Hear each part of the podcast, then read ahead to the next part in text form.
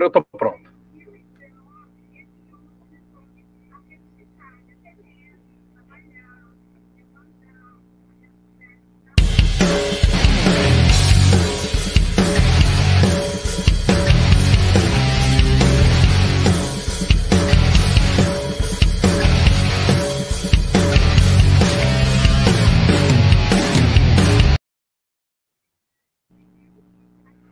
Muito bom dia, muito boa tarde, muito boa noite para você, amigo fã da bola laranja. Está começando mais um Expresso da NBA, mais um analisando as equipes da NBA. Hoje nós vamos falar da equipe de Dallas. É, mas antes da gente começar, eu quero o bom dia dos meus especialistas. Muito bom dia, Rafa McGray. É, bom dia, galera. Bom dia, Sérgio. Bom dia, Hugo. Hoje vai falar de um time que desse cara aí, ó, do Doncic, que é o, um dos maiores jogadores jovens da NBA, né? O cara que nasceu na ex-Yugoslávia, né? Que é agora a Eslovênia. E é um cara que é, vai ser o próximo e futuro talento da NBA. Ele é disparado de longe, tecnicamente melhor que qualquer jogador norte-americano, sem dúvida.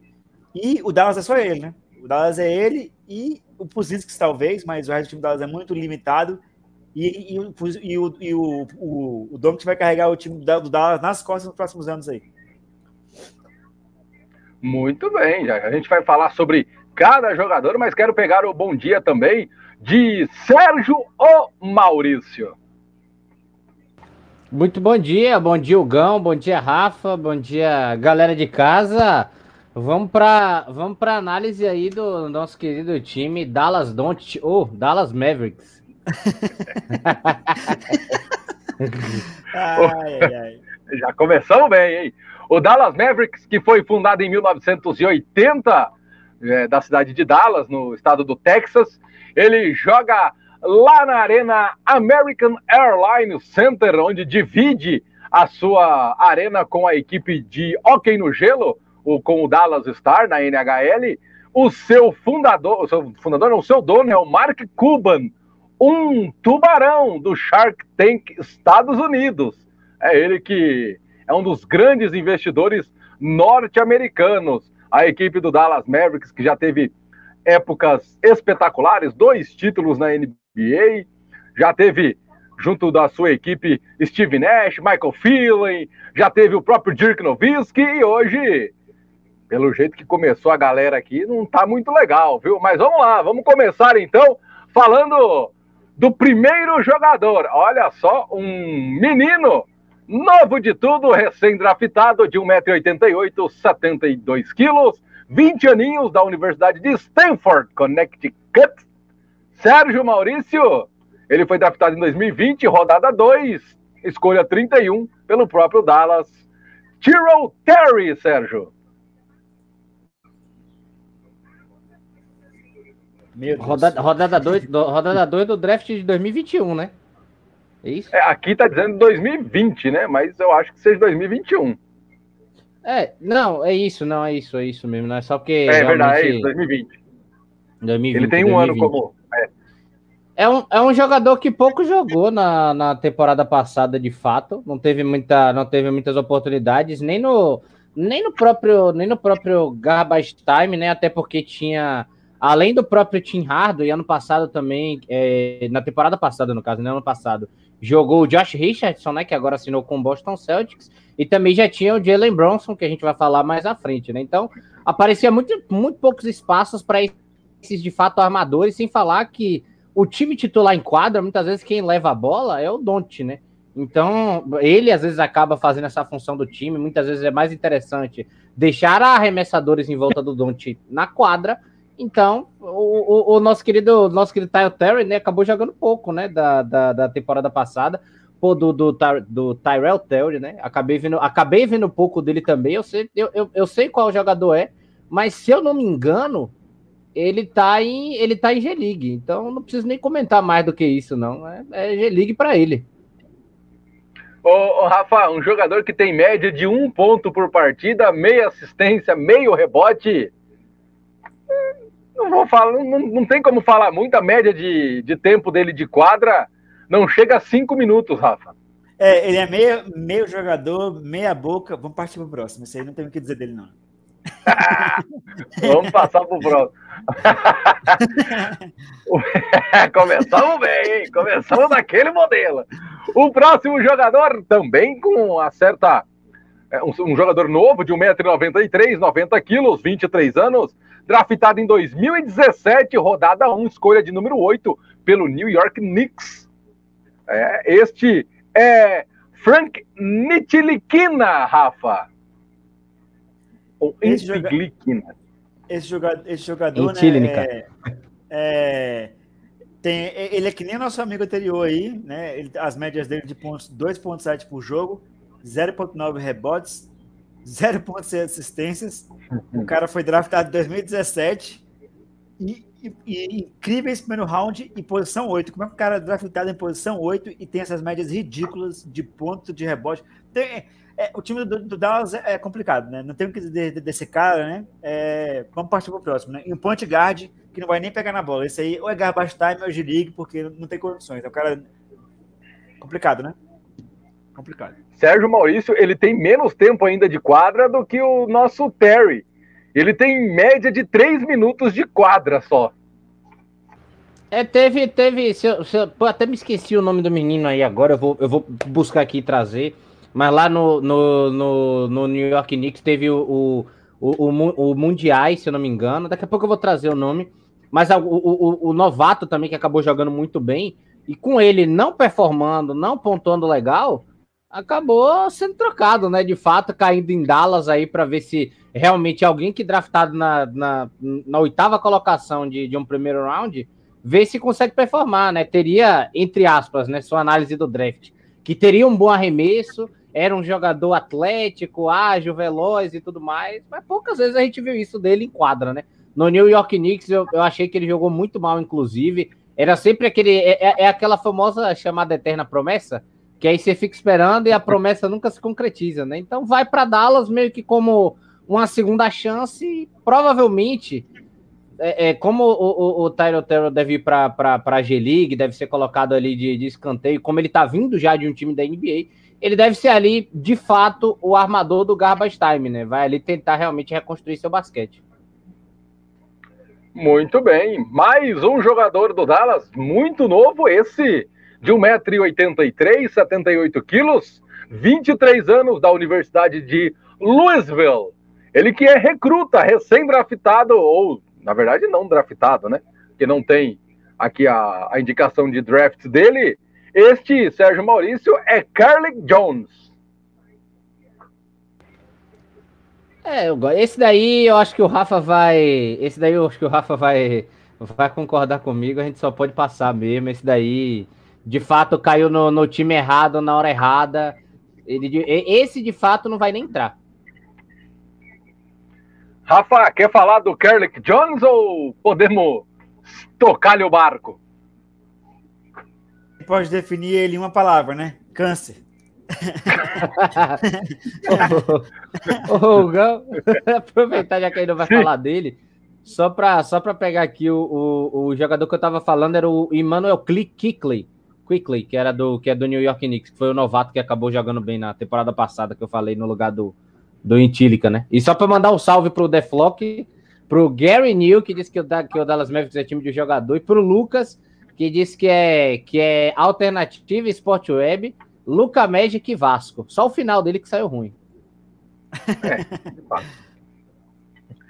Passando para o nosso próximo jogador a ser analisado, ele que tem 1,83m, 83 quilos, 28 anos, jogou pela Universidade do Michigan, draftado lá em 2013, rodada 1, escolha de número 9, pelo Minnesota Timberwolves, média de 6,6 pontos por partida, 0,9 de rebotes, 1,3 de assistência. Rafa Trey Booker é o nosso próximo a ser analisado, hein? Até que enfim, um jogador. Ou não? O, Trey, o, o Trey Burke é um jogador que joga bem, sim. Jogou, jogou em Michigan, universidade fortíssima. Foi draftado em 2013, né? É, roda, é, round 1 foi posição 9.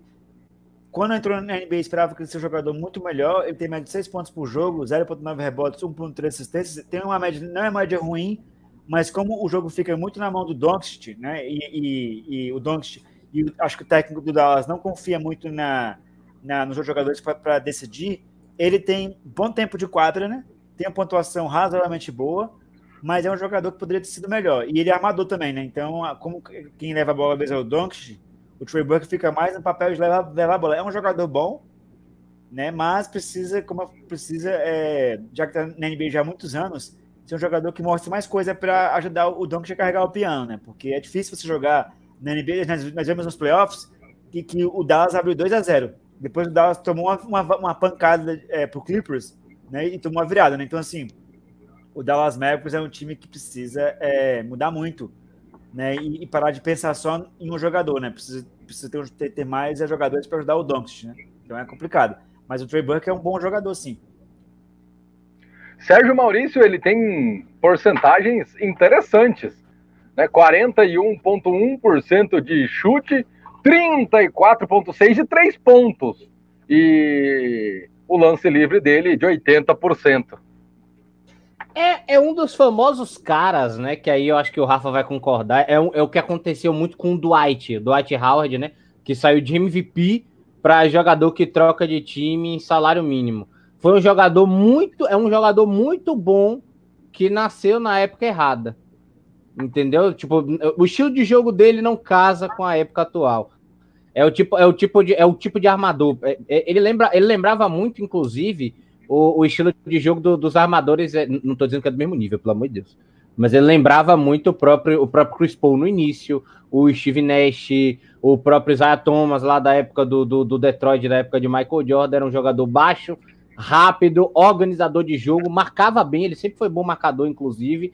Só que chegou numa época que o armador não pode só fazer isso, né? Vide o que a gente viu acontecer com o Ben Simmons. Então ele precisava ter um arremesso mais consistente, acabou se tornando meio inútil na liga, né? Foi se tornando aquele veterano, já tá com 28 anos, já tá passando pelo quarto time. Concordo com o Rafa, muito bom jogador, mas acabou se tornando, vamos assim dizer, jogador, jogador bom com, com características que, que, a liga não que a liga não pede tanto, né? Então acaba virando um, um jogador de, de, de, reserva, né? Um, um, sexto, um sétimo homem, alguém para apoiar um time, alguém para botar o, o, Dante, por exemplo, para descansar no garbage time e você não ter uma perda tão grande, entendeu? Porque ainda assim é, é um jogador que foi draftado em rodada 9 pelo Minnesota, se tinha uma esperança muito grande em cima dele. Era um jogador que, que durante as épocas, inclusive, ele começou a se adaptar até melhor cada vez mais ele vai arremessando bem, ainda não é especialista de três, né? Como o Rafa falou, para ser especialista tem que arremessar mais de 40%, mais de 38, ali 39. É aquele, é aquele arremessador ali que faz o, o mínimo básico, mas acabou se tornando é, é isso, né? Que nem o, o, o, Dwight Howard.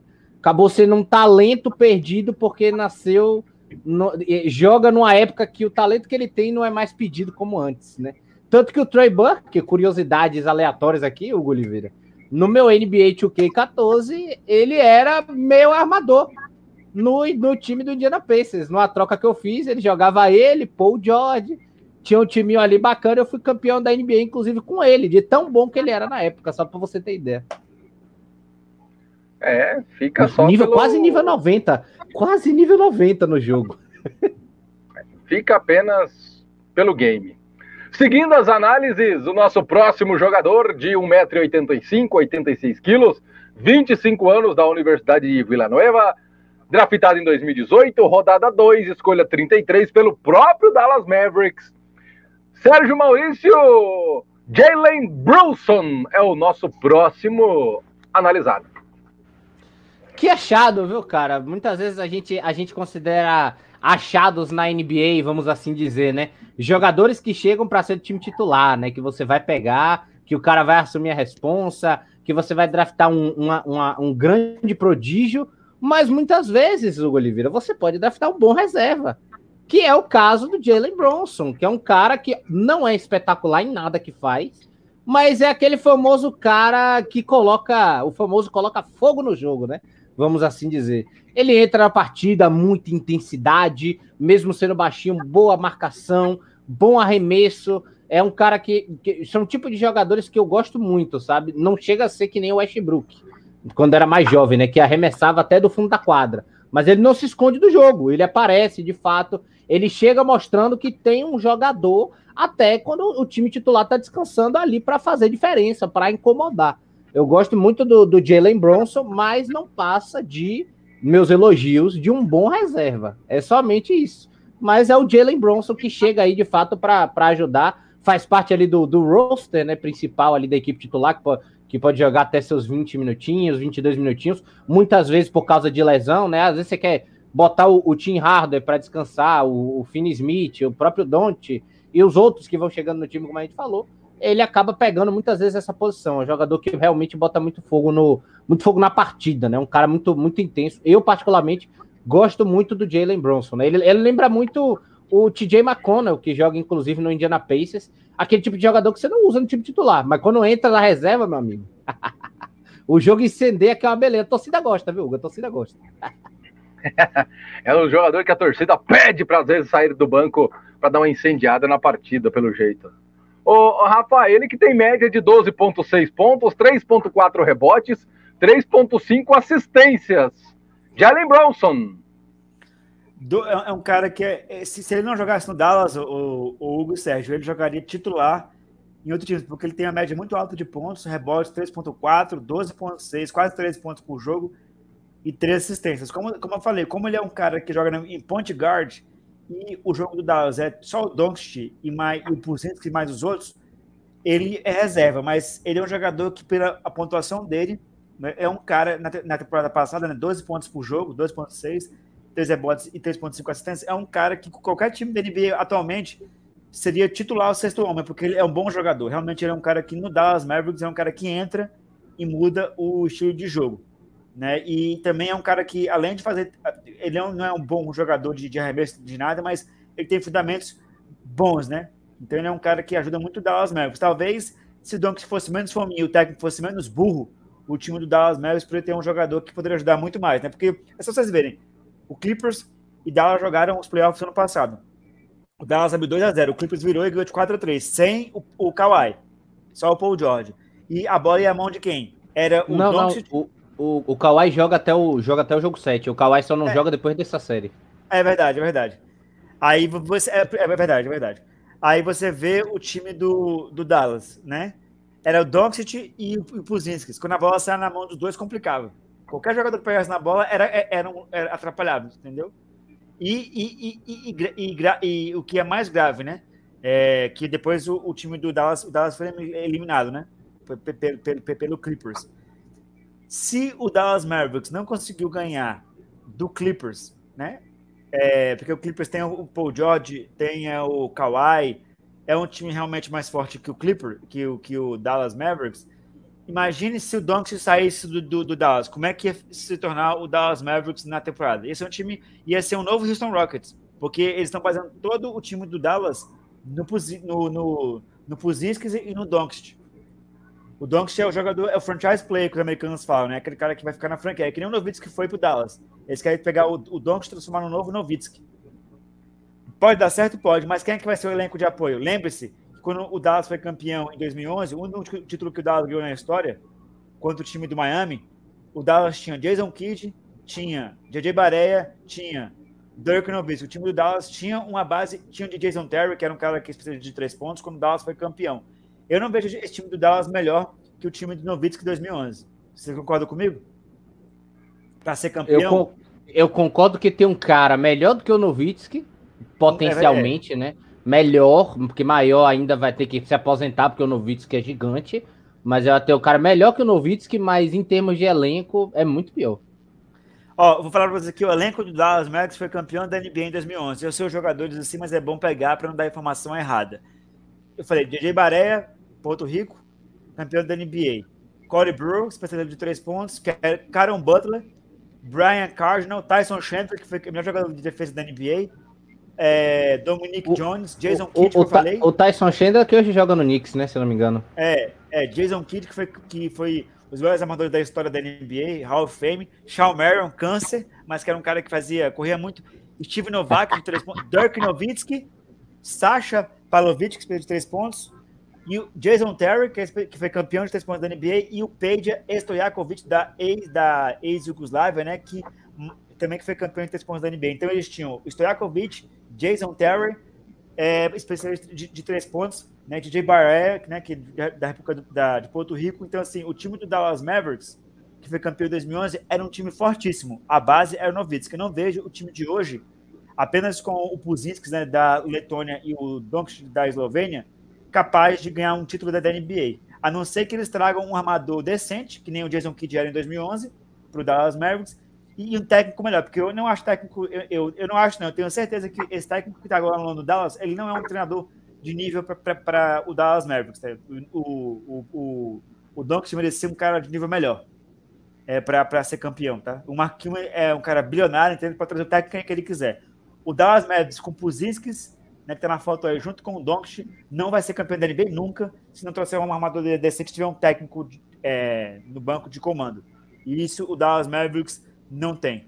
O, o time do Lakers, né, que a gente tá analisando o Dallas, mas o Lakers tem o LeBron James, que é um jogador espetacular, tem o Anthony Davis, que foi campeão, tem agora o Westbrook, tem o Carmelo Anthony, e, e, e o LeBron James é o líder dentro e fora de quadra. Então, o time do Lakers mesmo, mesmo não tendo um técnico bom, que é o Frank Vogel, que é o técnico do Lakers, tem um líder dentro de quadra, que é o LeBron James. Então, os jogadores escutam. O Dallas Mavericks tem um líder de quadra, que é o, o Doncic, mas não tem um técnico no, banco. E o técnico no banco, na NBA, faz diferença para você dirigir egos, né? O ego do que é lá em cima, o, o Doncic não, não deve ter um ego muito, muito, todo mundo fala bem dele, mas sem treinador e sem um time, um, um elenco de apoio maior, o Dallas não vai ser campeão da NBA. Eu não vejo o Dallas ser campeão da NBA nem com o Doncic ser MVP, porque é um time muito limitado. Nós vimos isso nos playoffs. Quando o Doncic não, não joga muito, o time não produz. Simples assim. É, vamos ver o que aguarda aí o nosso Jalen Wilson. Agora, parem as máquinas, parem tudo que vocês estão fazendo, porque nós vamos analisar o único jogador de fato do Dallas Mavericks. Ele que tem 2 metros e 1, 104 quilos, 22 anos. Draftado em 2018, rodada de número 1, escolha de número 3 pelo Atlanta Hawks. Rafa, este é Luca Doncic. Esse menino aí é um jogador espetacular. Eu que acompanho base há muitos anos e tal, vejo, vejo falei do Victor Bayerman, jogador da França, que tem 2,17, que é um monstro, que vai ser o próximo aí da NBA. O Doncic Peguem os vídeos do Doncic jogando pelo Real Madrid, tá? Teve uma final de, teve uma final de mundial que o Doncic tinha 15 anos, 16 na verdade, ele já estava jogando pelo time do Real Madrid. Tá? Ele que foi MVP do Eurobasket com 18 anos, tá? Entendeu? É um cara espetacular. Esse cara aí que foi draftado na frente do, do, Doncic, né? No draft 2018, é um câncer. O Doncic tinha que ser o primeiro do draft absoluto. Não tem nem como dizer que o, o cara que o, o draft do Doncic, eu quero saber Foi quem é o maluco. Foi o, de, o DeAndre Ayton, foi o é. DeAndre Ayton, Marvin Bagley terceiro, que é o cara do, do Sacramento Kings, é, Trey Young e Luca Doncic. Ó, eu tô aqui com o draft aberto, né? O Andrew, você sabe, né, da onde é o, onde nasceu o Andrew Ayton, né, o Sérgio, da que foi draftado primeiro do draft, né? Bahamas. Bahamas tem boas praias. Eu quero saber se tem lá não tem basquete Bahamas. Como é que você pega você draft o Daniel Ayton, que nasceu em Bahamas, Marvin é, Bag, Bagley e deixa o Doncic em terceiro. Esses caras da NBA estão de sacanagem com a minha cara, porque não pode. O Doncic é MVP do Eurobasket do Real Madrid, com 18 anos, um cara que acabou. O, a Eslovênia só não ganhou uma medalha olímpica, né? É, por azar, porque era para a Eslovênia ter, era para Eslovênia ter, ter ganhado um bronze, tal, porque o Doncic é um monstro e o cara foi draftado terceiro no draft. Eu, eu, não entendo, eu não entendo esses caras da NBA. Para mim, o, o Doncic hoje, eu acho que sem dúvidas, o Doncic é o melhor estrangeiro da NBA atualmente, é, é, europeu, sem dúvida, eu não tenho o que dizer. É um cara que chuta de três, passa bem a bola, corta bem, mas ele faz tudo. Porque o cara foi formado, foi formado no basquetebol europeu e é da escola da ex-Yugoslávia, que formou Stojakovic, que foi campeão de pontos da NBA, que formou Marco Jaric, que formou vários jogadores aí na história, formou Drazen Petrovic, né, que é o, os maiores jogadores da história da ex-Yugoslávia, Tony Kukoc, que foi campeão com Michael Jordan. então, assim, basquetebol croata, esloveno, é, ex-Yugoslávia, formou vários jogadores para a história, e o Doncic é um monstro. Vamos aqui ver os números dele, né, do Doncic né, na, na NBA. 27 pontos por jogo, meu Deus do céu, 8 rebotes, 8 pontos e assistências. O cara é um monstro. Um monstro. Não tenho o que dizer. né, de um jogador desse, né, que é esloveno. Ele mostrou na Olimpíada que é um monstro, ele destruiu a Argentina num jogo lá, quase fez um, um quase fez um triple-double no jogo. No jogo ele fez triple-double, mas ele podia, ele, ele, acabou com a Argentina, ele acabou com vários, várias seleções aí. O negócio que é, é a mesma coisa que acontece na Eslovênia, é o time de três jogadores, o Dallas Mavericks é a mesma coisa, é o Doncic, é o, o Puzinskis, né, que jogam lá, né, e alguns jogadores, né, que a gente nós falamos aqui, né, já no no, no, no, no, Dallas Mavericks, né, que não ajudou muito o não ajudou muito o Doncic, mas é um, é um monstro, cara. Que, quem nunca viu o Doncic jogar, coloca lá no, no, no, no, no YouTube, Doncic no Real Madrid, você vê que esse menino era um monstro, todo mundo sabia que ele ia ser o que ele é, desde quando tinha 14 anos. Né? Não tenho o que dizer de um cara desse aí. É o melhor europeu da NBA atualmente e vai, vai bater quando se aposentar, que vai demorar muito ainda. Espero ver muito o Doncic na quadra, o Luca. Doncic, né? Ele vai ser, ele vai ser do mesmo, mesmo nível do Ginobili, que foi campeão da NBA é, pelo San Antonio Spurs quatro vezes, e do mesmo, e, e, do mesmo nível. Eu acho que ele vai ser maior que o Ginobili e maior que o Nowitzki. Eu acho que o, o Doncic vai ser o maior jogador da história da NBA estrangeiro. É, europeu, não tenho nem dúvida. Se ele continuar jogando o que ele está jogando aí, vai ser um monstro, né? E, e, o Sérgio, a gente, a gente fez os jogos da, da, da, da Olimpíada da Eslovênia na, esse ano, né? É, em Tóquio, né? Fizemos a, é, é, os jogos, né? Transmitimos, né? Sem imagem, mas é, comentamos tal e, e, e, sem dúvida nenhuma é, da NBA e no basquetebol FIBA ele destrói. Ele não é que nem o Damian Lillard que joga só na NBA, ele joga nos dois. E é um cara que tem tem visão de jogo, passa bem a bola, lidera, é um monstro, né? E quando se aposentar, talvez seja o maior jogador europeu da história da NBA, passando Drazen Petrovic, passando passando é o, o próprio é e passando o Ginobili que não é não é europeu, argentino, mas talvez seja o, melhor da europeu, né, da história da NBA quando se aposentar. Mas ele tem que ser campeão, né? Por isso que eu falo, o Dallas precisa do armador decente de um líder dentro do banco. Aí, com isso, o, o, o, o, o pode se aposentar no Dallas Mavericks ser o maior jogador europeu da história da NBA, sem dúvida nenhuma. Sérgio Maurício, o Luca, o Luca Doncic ainda, além de tudo, tem apenas 22 anos e já é esse fenômeno todo, Sérgio. Exatamente, né? MVP de MVP de Euroliga com 17 anos, esse menino é, é um absurdo, Hugo. não tem nem o que falar dele. É realmente um, um, do, uma, um dos maiores achados do draft, né? Porque eu vou, vou, te contar um negócio baseado no que o Rafa falou, viu? Do DeAndre Ayton, do Marvin Bagley aí do draft. Esse é o tipo de esse é o tipo de mancha na carreira que nenhum olheiro quer ter na vida dele. Nenhum olheiro quer ter na vida dele. Isso, isso persegue o cara. O Rafa sabe disso. O cara, isso persegue o cara, porque lá na frente, a próxima merda que ele fizer, aí esse cara já fala, pô, ele fez merda de novo. É o mesmo cara que não draftou o Don't. Acabou a vida dele. Acabou a vida dele. E, e, isso persegue os jogadores que foram draftados na frente dele. O próprio DeAndre Ayton tem a, tem a, tem a, tem a mente muito fraca. Era, é, é para ele, ele, ele falou muitas vezes que era uma superação, que ele tinha que provar que ele ia ser a primeira escolha, porque era pro Suns ter, ter pegado. Imagine o Doncic, Booker e Chris Paul num time só. Não tinha Milwaukee Bucks certo. O Felix Suns era campeão de cara, não tinha nem como, tá ligado? Era coisa assim absurda. Era só colocar mais duas antas em quadra que dava o título de qualquer maneira. Mas realmente é, é, é uma mancha no currículo desses caras, é absurdo. Porque o Doncic é, é obsceno. Você vê o cara jogar, a não ser que aconteça algo muito grave. O próprio Rafa falou, é para ser o maior estrangeiro, não é nem só europeu, é para ser o maior estrangeiro, estrangeiro da história da, da NBA. É que esse cara, o que esse cara joga é obsceno. A, a, tranquilidade, um menino de 21, 20 anos, foi o novato do ano na liga. É, é, até o, o, próprio olheiro do Hawks que draftou o cara para trocar pelo Trey Young. Puta que pariu, irmão. Trey Young é sensacional. Ele foi campeão é, europeu com a Eslovênia, tá? Exa nunca não. ganhou nada e ele foi campeão europeu com a Eslovênia. Então não tenho o que dizer de um cara desse aí. Simples assim. Ex exatamente, pô. Foi campeão europeu com a, com, a, com, a, com a Eslovênia. Só não foi campeão da Olimpíada, porque não dá para se jogar sozinho, porque levou o time horroroso da Eslovênia para a semifinal. Porque não tinha o irmão, o, o Dragic certo, né? Que é o do Miami é. Heat do seu lado para organizar o jogo. Porque mesmo assim ele fez demais. É um cara absolutamente absurdo, absurdo, absurdo, absurdo, absurdo mesmo. Se cuidar mais do seu, do seu físico, que nem fez o Jokic, é, que, que deu aquela. Aquele, o Jokic era mais cheinho, né? Deu aquela. Deu aquela enxugada, ficou mais rápido, né? À toa que no ano que o Jokic enxuga, ele ganhou o MVP uma prova que os jogadores europeus são, são jogadores muito inteligentes, né? Então, se o Dante cuidar direitinho da, da saúde também, continuar nessa mesma toada, tomar as decisões certas, entender aquilo que a gente estava falando no, no, no, no na, na pré-transmissão aqui em off, que nem, a, que nem a história do Jordan. Se aprender que tem que passar a bola, que tem que ser menos fominha, que beleza, ele pode resolver, mas ele não é Deus.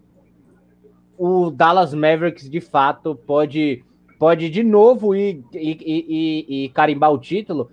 E se já foi possível naquela época com Dirk Nowitzki e Jason Kidd, um cara também muito especial, alguém também muito bom ali do lado do Don't, vai ser ainda mais fácil. Mas não tenha dúvida disso.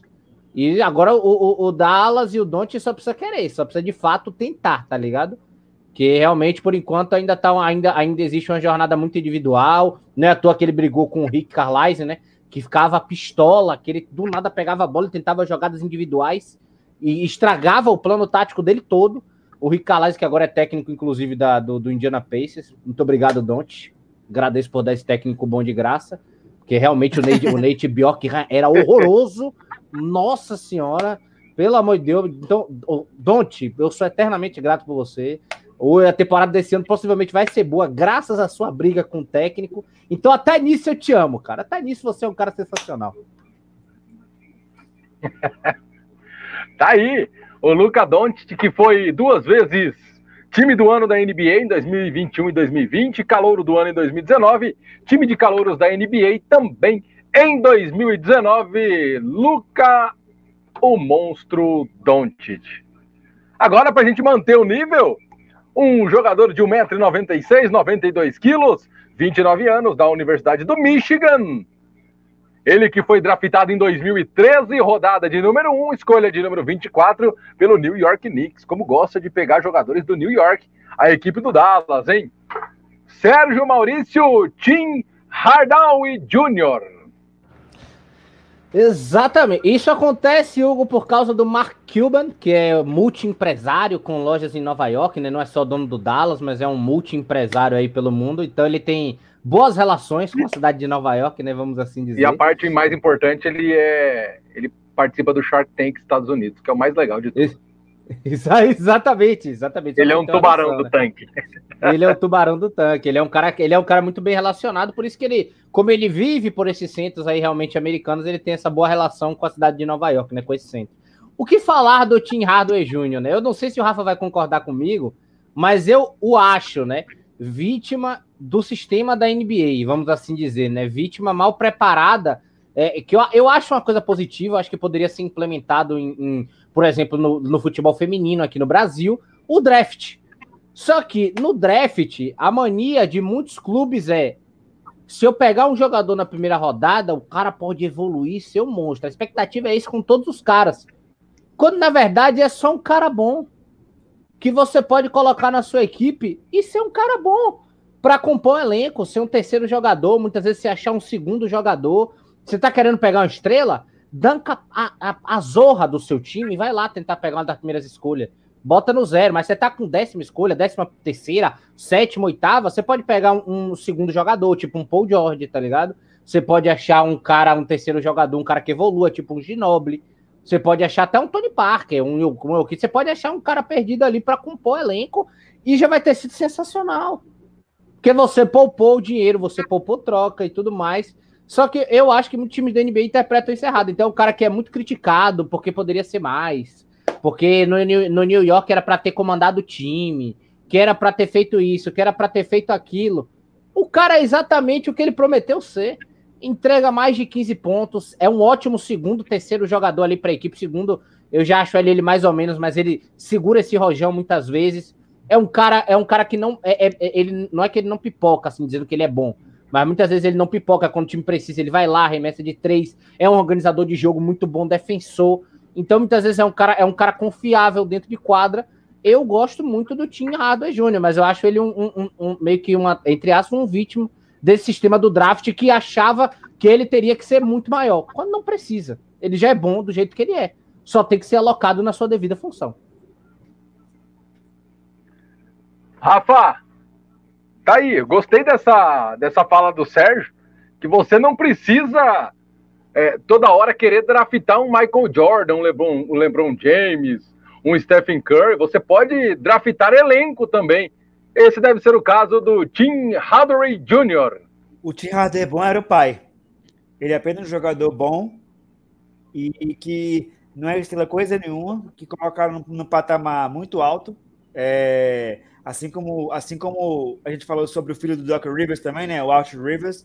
Né? Outros jogadores também que, assim como o Larry Nance também, Júnior também, são jogadores que jogam nas costas do pai. Eles não jogam basquetebol porque eles são, porque eles são excelentes. Jogam basquetebol porque é, eles, eles são filhos de grandes jogadores. É, é, é, é simples assim. E o Tim Hardaway Jr., o cara que faz 16 pontos por jogo, 3 rebotes, 1 ponto de assistências, ele já entrega, ele foi draftado em 2013, né? Ele já entrega muito mais do, do que esperam dele. Não espero que o Tim Hardaway Jr. vai ser o Tim Hardaway pai, não.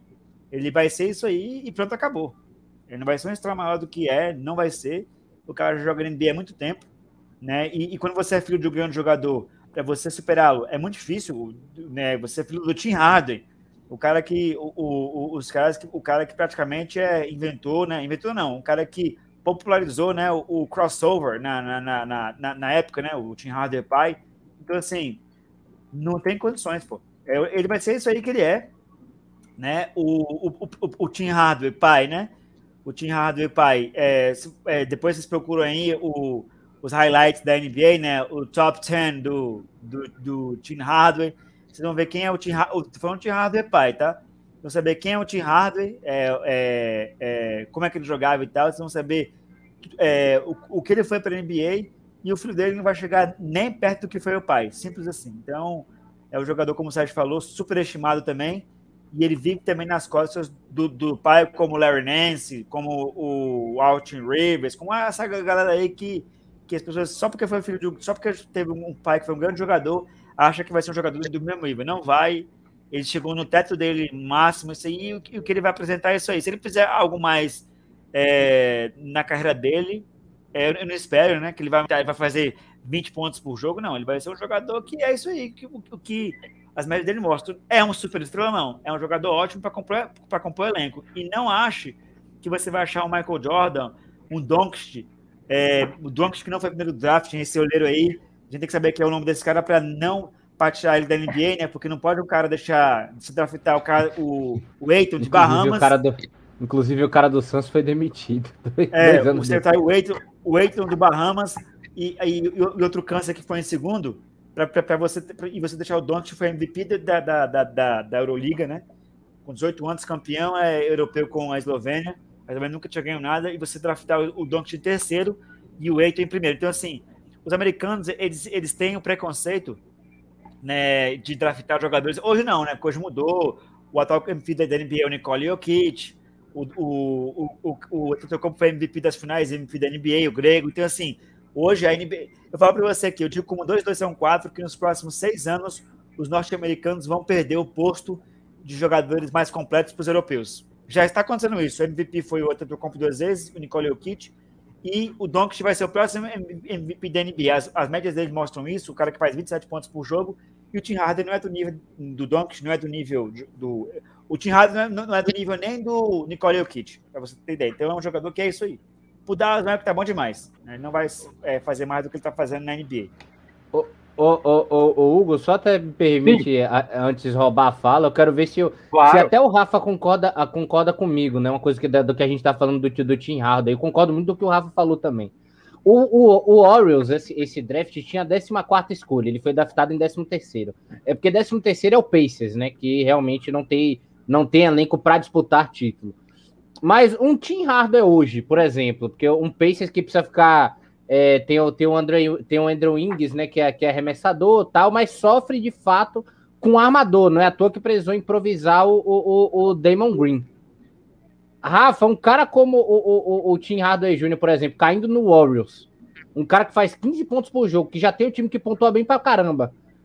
É um cara que entra na equipe e não por, não por causa dele, mas pela, pela função que ele faz do jeito que ele é, coloca o time a ser candidato a título. Coloca. É o que a gente falou, Sérgio. Por exemplo, eu torço pro Spurs, o Hugo torce pro Denver, é um time mal competido na NBA, e o Sérgio torce pro Indiana Pacers. Eu vi todo como é que é, Spurs. Como é que é? Como, peraí, peraí, Rafa, eu, eu, eu, não entendi a sua, a sua é colocação do Denver. É o time mal ah. compreendido da NBA. Mal compreendido.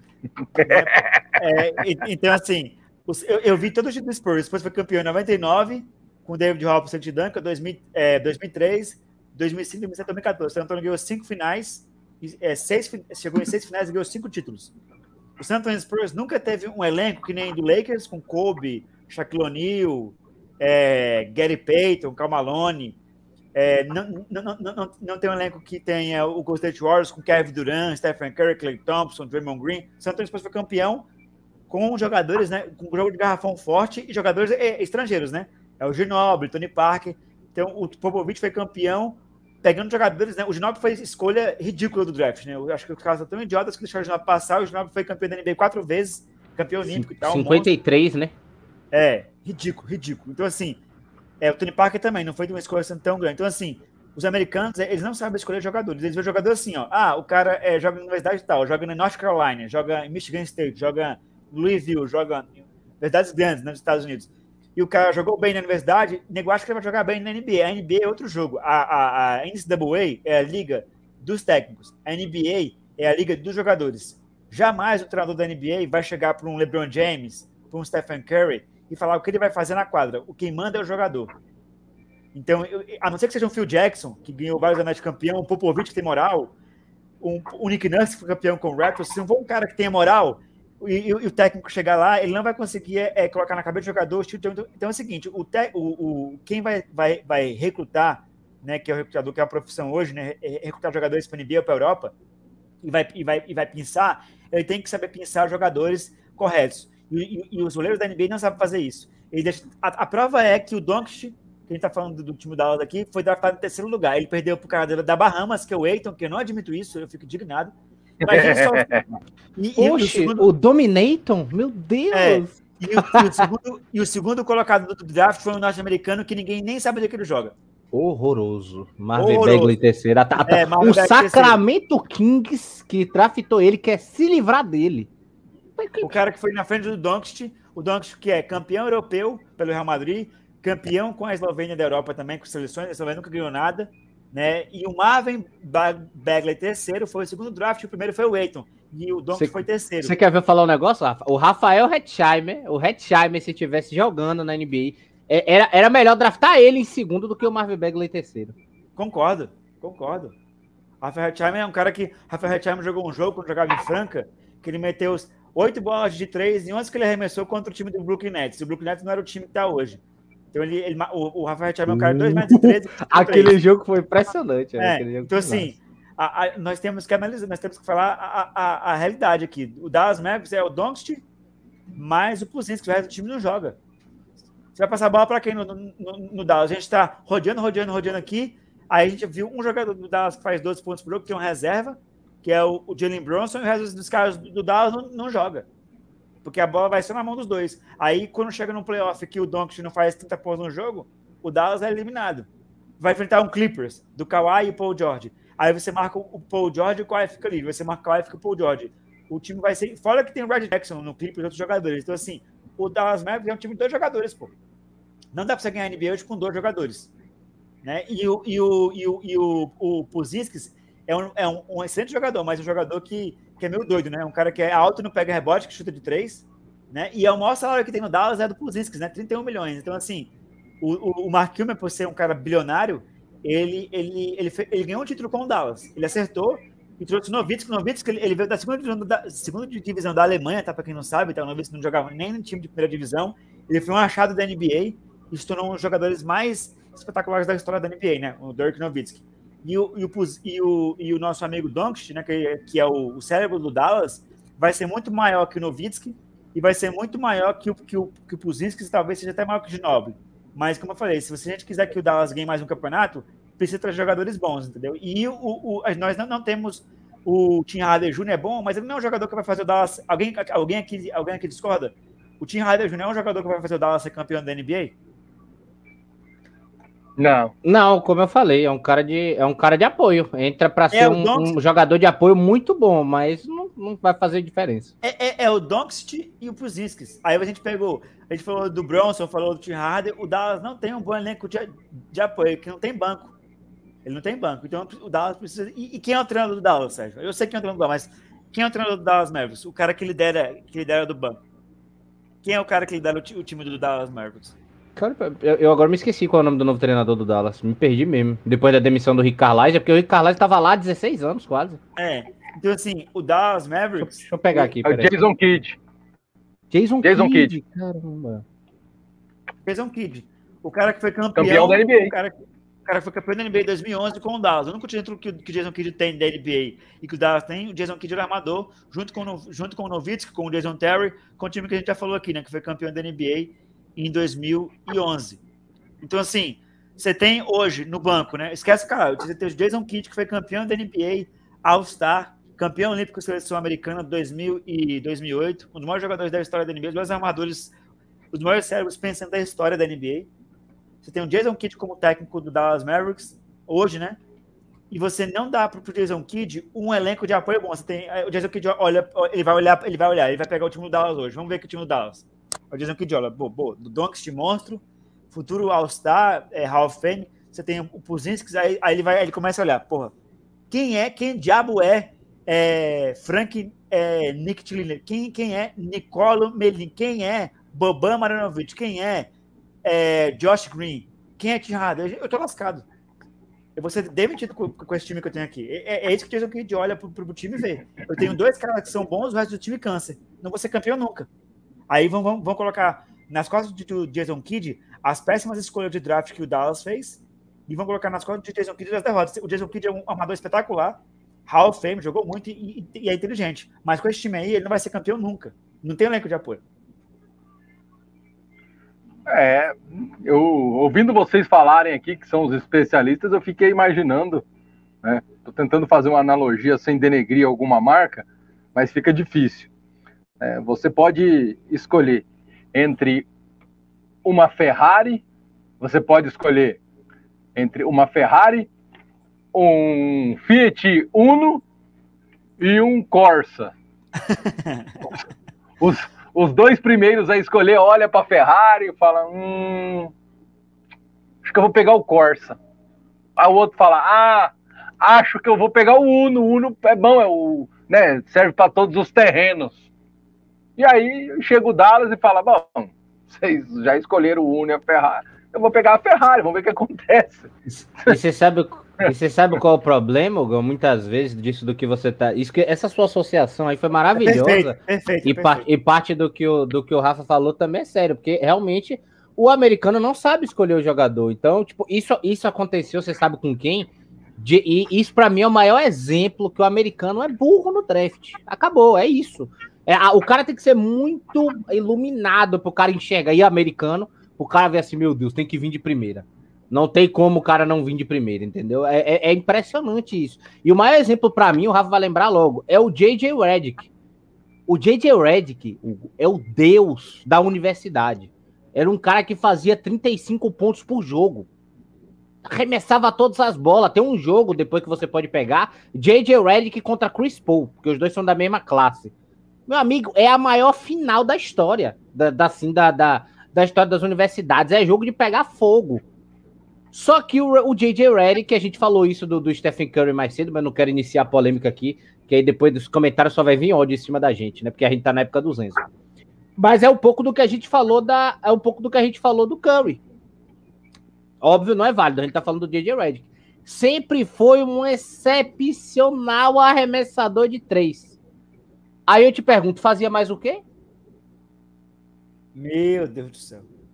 Tô errado, Rafa? Tá certo. Você sabe, você sabe o J.J. Redick era, era o deus do, do, Era o cotado de ser top 5 da época do draft. Eu nem lembro onde, onde é que ele foi draftado. Era rei da universidade e tal. Chegou na NBA, nunca estourou. Nunca estourou. Sempre foi um bom arremessador que podia compor times. E o DJ Red, que ele jogou em Duke, tá? Para quem vocês não sabem aí, o Coach K, né? É, de uma das maiores universidades. Uma universidade, né? É... De, onde veio, de onde veio o Zion e o, o RJ é. Barrett. DJ Redick, o DJ Redick, ele jogou com o Coach K, tá? É, eu vou pegar. O, ele, o, eu, eu, eu, eu, vou conferir aqui. Eu, eu, eu sei que o DJ Redick, né? O DJ Redick, né? Ele foi, ele foi, acho que foi décima primeira escolha do draft. Mas eu vou dar uma olhada aqui para vou dar uma olhada aqui para conferir para vocês. É esse mesmo. Ele, o DJ Redick, ele foi, o DJ Redick, ele foi é, décima primeira escolha do draft, né, pelo Orlando Magic em 2006, né, o DJ Redick, Universidade de Duke, né, como a gente já falou aqui, né, é, e assim, você sabe, Sérgio, que ele vai se aposentar, né, o DJ Redick? Se aposentou, eu vi o vídeo dele ontem, é. inclusive a última temporada ele jogou em Dallas. É, jogou em Dallas. Então, assim, o DJ Redick é um cara que foi treinado pelo Coach K é, em Duke, né? O Coach K, que foi técnico da americana, um dos maiores técnicos da história da Universidade de Duke, para quem não sabem, tá, tem atletas meus que tiveram o privilégio de fazer camps né, em Duke, né, é, lá com o Coach K, né, que tem os vídeos aí e tal. Eu, treino, com, eu, eu treino atletas desse nível, que tem essas oportunidades aí, né, e tal. Então, assim, é um treinador que eu não acho que ninguém pode me ensinar coisa nenhuma de basquetebol no Brasil. O que eu já tinha que aprender, que eu já aprendi, eu tinha que aprender agora com, com técnicos melhores, né? Eu já tive a oportunidade de ter técnicos estrangeiros me ensinando. Eu acho que só quem pode ensinar alguma coisa de basquetebol é técnico de fora, então eu acho técnico do Brasil entregador de colete, 99%. Talvez o Gustavo Conte, não, o Gustavo Conte é um monstro, estou brincando aqui, mas todos, tirando o Gustavo Conte e o Zé Neto, para mim são todos câncer, tá? E não adianta vir me xingar aqui, porque eu provo as coisas que eu vou ter atletas que eu vou formar e eu vou levar um cara para meu para NBA em, em, breve.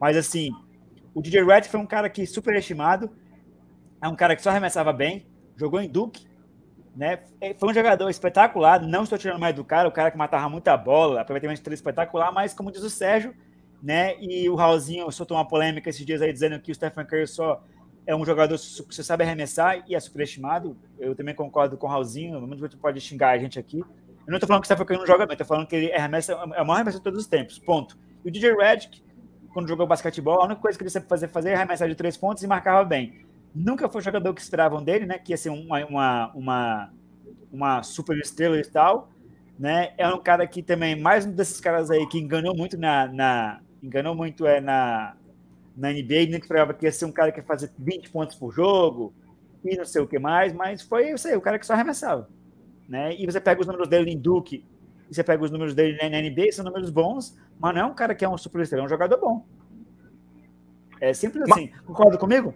Simples assim. Não foi um cara que, né, que assim que chegou a. Mas eu, eu, eu, penso, eu penso assim. Esse exemplo que vocês deram é muito bom. Só que tem um exemplo máximo. Michael Jordan foi a terceira escolha no draft. Sem mais. O próximo jogador a ser analisado é o nosso glorioso de 1,98m, 106 quilos, 24 anos. Também recruta. Acho que os colegas não vão falar muito bem dele. Ou não vão falar. Eugene Omoroi. Que é isso? Da onde, ô, ô Rafa? Meu próximo. Deus. Próximo. Que próximo? jogador. Próximo. Que jogador é? Não, não, a gente não tem o que dizer de um cara desse aí, pô. Pelo amor de Eu tô Deus. tentando achar a ficha dele aqui, mas tá difícil. Ah, tá. Ele é nascido em Hexdale jogou pela Universidade do Oregon. Tem 24 anos, tá, tá, tipo, tá, tá, ala. Ah, tá bom. Beleza, já falamos dele, podemos ir embora? Podemos. então, bora. Agora vem outro jogador aí que, olha, mais um espetacular, hein? Mais um recruta de 1,93m, 86 quilos, 23 anos, da Universidade de UCSB, Sérgio Maurício Jacor McLaughlin, ou Jacor McCauglin. É, então. Deixa eu até. É, não, chega Pronto! ser. Não, eu só, quero, eu só queria pegar aqui antes para ver. Ah. Para ver, para ver, não, para ver o negócio aqui dele. Só um minuto, só para eu ver a, a, a questão do, do, do, histórico do jogador, que eu, eu, não estou lembrado de onde ele de onde ele jogou antes. Qual foi a universidade, Hugo? E o CSB. E o CSB. Ele, ele é calouro, esse carinha, é calouro. É. Ele, então, ele ainda não foi nem draftado. Sobrou lá, é, pegaram. É isso, né? E jogou, e jogou a Summer League, né? E o Dallas foi um dos piores times da Summer League. Eu não quero falar muita coisa, não. Ô, ô, ô, Rafa, jogou a Summer League, o Dallas um dos piores na Summer League, e esse é o Jacori McLaughlin. É, é o que a gente falou aqui, né? Não tem que dizer isso, cara. Vamos partir pro próximo, mas é o que eu falei. A gente falou vários jogadores do Dallas. Falou, falou do Doncic, né? Que é um monstro. Falou, não falamos do, do Puzins ainda, com o Steps Puzins, né? Que o goleiro do Basconia, o Salvador Mendes, que é inclusive o cara que me aconselha também, que é um dos meus mentores aí, que levou, ele que levou o Puzins para o Basconia e colocou o Puzins na NBA, tá? O, o goleiro do Basconia. Eu fiz live com ele aí, tem no meu Instagram, para quem quiser acompanhar. Salvador Mendes, os maiores recrutadores, recrutadores da Europa, que levou o Ibaka, Puzins para a NBA, tá? Eu trabalho com gente desse nível também, como eu já falei várias e várias vezes. Mas, tirando o Puzinskis, né? E o Trey Burke e o Jalen Bronson, o time do. E talvez o Josh Green, que nós, nós falamos aí, de Hardway, o time do Dallas Mavericks tem cinco jogadores, o resto é tudo jogador desconhecido que a gente não sabe onde joga. Né? Eu sei onde joga, mas são jogadores irrelevantes que na Summer League não mostraram grande coisa. Então o Dallas vai sofrer muito. na Vai classificar para playoffs, né? Porque o time do Dallas tem um Doncic, mas não passa nem do primeiro round. Com esse time aí, e com os jogadores que a gente falou aí é complicado. Vamos nessa, então vamos seguindo, porque ainda tem muito jogador para a gente analisar e tem mais um, ó. Ele de 1,96m, 99kg, 26 anos, da Universidade de SMU. Draftado em 2017, rodada de número 2, escolha de número 46 pelo Philadelphia 76ers. Rafa, este é Sterling Brown. É, amigo, o time do Dallas. Como é que o Dallas Mavericks faz isso com a gente, velho? Pelo amor de Deus. Vamos, vamos falar, vamos, vamos, vamos falar do. Comentar. Vamos falar do Brown. Média de 8 pontos por jogo, 4 rebotes, 1.4 assistências. Jogou college é, SMU, um, foi draftado em 2017, round 2, é, pelo Philadelphia, posição 46. É um cara é um cara, né, que é um small forward, mas é small forward que não mete bola, né? Um cara que não arremessa, né? E é difícil um cara que é jogar de ala não, não matar a bola de fora, né? Então, assim, é complicado, né, o Dallas Mavericks, né? O Dallas Mavericks não tem, não tem armadores que arremessam, né? Eu nunca vi isso. E o Jason Kidd vai ter um grande problema, né, de, de, de, de assim, para poupar o Doncic, o Puzinskis, né? E o, e o Tim Harder Jr., como é que ele vai fazer o time do Dallas com jogadores que não arremessam? Tirando o Doncic, o Tim Harder Jr. e o Puzinskis, o time do Dallas ninguém arremessa de três pontos. Então vai ser difícil, né? Esse cara aí é um cara que eu não sei nem o que ele tá fazendo na NBA, né? O cara que joga na NBA desde 2017, 8 pontos por jogo, 4 rebotes, 1.4 assistências. No Dallas, mas não vai ser grande coisa, não. Vai ser um cara que vai jogar. É o cara que tá aí, né? É um cara que tá aí no elenco. Já que não tem tu, vai tu mesmo. Esse é o nosso amigo, é Sterling Brown. Sérgio Maurício, Sterling Brown. É, jogador que essa média de pontos dele aí ainda é fake, né? Que vai.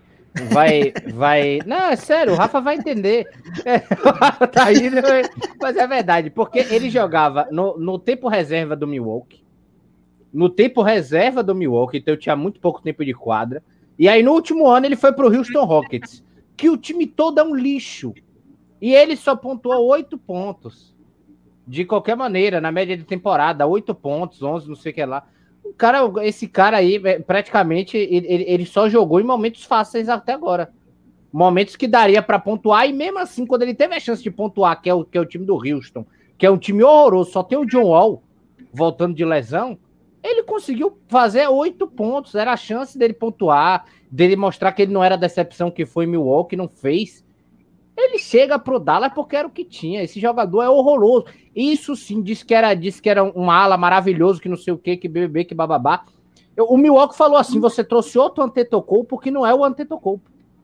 O cara não arremessa. O cara não faz nada. O cara é câncer. Esse cara é câncer. Esse cara é horrível. Horrível. Quem pontua oito pontos em Houston, com o time de Houston, não merece o meu respeito. Esse cara é horrível. É horrível. É que nem você pegar um, um time que tem o John Wall, aí tem ali no, no, no, no ré do time José, é é, é, é, é, Maria, Felipe e Francisco. quatro caras aleatórios jovem que a liga que você tá em tanque para pegar a sua escolha, que foi o que aconteceu, pegou o Jalen Suggs na, na posição 2, era isso que o Rockets queria, tancar, ou seja, só tinha jogador horrível e ele conseguiu ser mais horrível do que os horríveis que estava lá. É câncer, isso é câncer, isso é jogador câncer, câncer, isso é câncer. Isso é câncer. Concordo com você. Tenho que dizer. Mas calma que agora melhora. Jogador de 1,98m, 92kg, 30 anos, da Universidade da Carolina do Norte, Sérgio Maurício. De, draftado em 2013, rodada de número 1, escolha de número 25 pelo Los Angeles Clippers. Esse é Red Bullock. Meu Deus. Ah, meu Deus do céu. É outro aí com, com passagem pelo, pelo Knicks e companhia e CIA, já tem um já tem um tempinho de NBA e tudo mais. O problema do, do, do Red Bullock é que ele, é, é, de fato, eu, eu acredito que ele foi draftado numa posição que é merecedora. Né, 25 lá do draft, poderia até ter segunda rodada, mas é um cara que fez seus 10 pontos, era um cara de era um cara de equipe reserva, nunca foi o sexto, sétimo, oitavo homem, muitas vezes foi o cara do garbage time e tal, não sei o que lá, só que é um cara que muitas vezes nesse time reserva tal, era um cara que se destacava, não é à toa que sendo reserva a vida dele toda, ele fez 11 pontos. 11 pontos de média para um cara que tem 11 minutos. É um cara que somente acharam que ia ser, porque em alguns momentos ele teve a famosa. O, não sei se o Hugo sabe disso, o Rafa vai se lembrar, mas teve a famosa Linsanity, né? que eu acho que é o que acontece com o Red Bull em momentos esporádicos. A Insanity, para quem não sabe. É o Jeremy Lin, Jeremy Lin. É o Jeremy Lin, exatamente, que era um cara que nem o Red Bullock, draftado em não sei quanta lá da escolha, que era um cara, era um cara ruim, que tava lá, entrava, entrava no segundo tempo para fazer, para jogar seus 10, 12 minutos em quadra.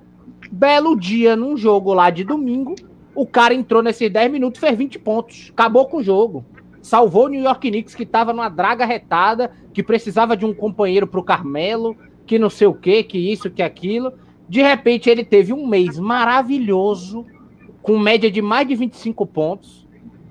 Depois disso, o, Lee, o, o Jeremy Lin voltou a ser o Jeremy Lin.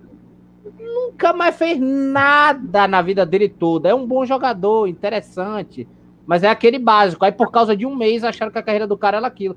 Isso é o Red Bullock momentos, momentos de glória, às vezes, assim, de 10 dias, uma semana maravilhosa no Detroit, de fazendo 25 pontos, 20 pontos, uma semana maravilhosa no New York Knicks, era o Red Bullock.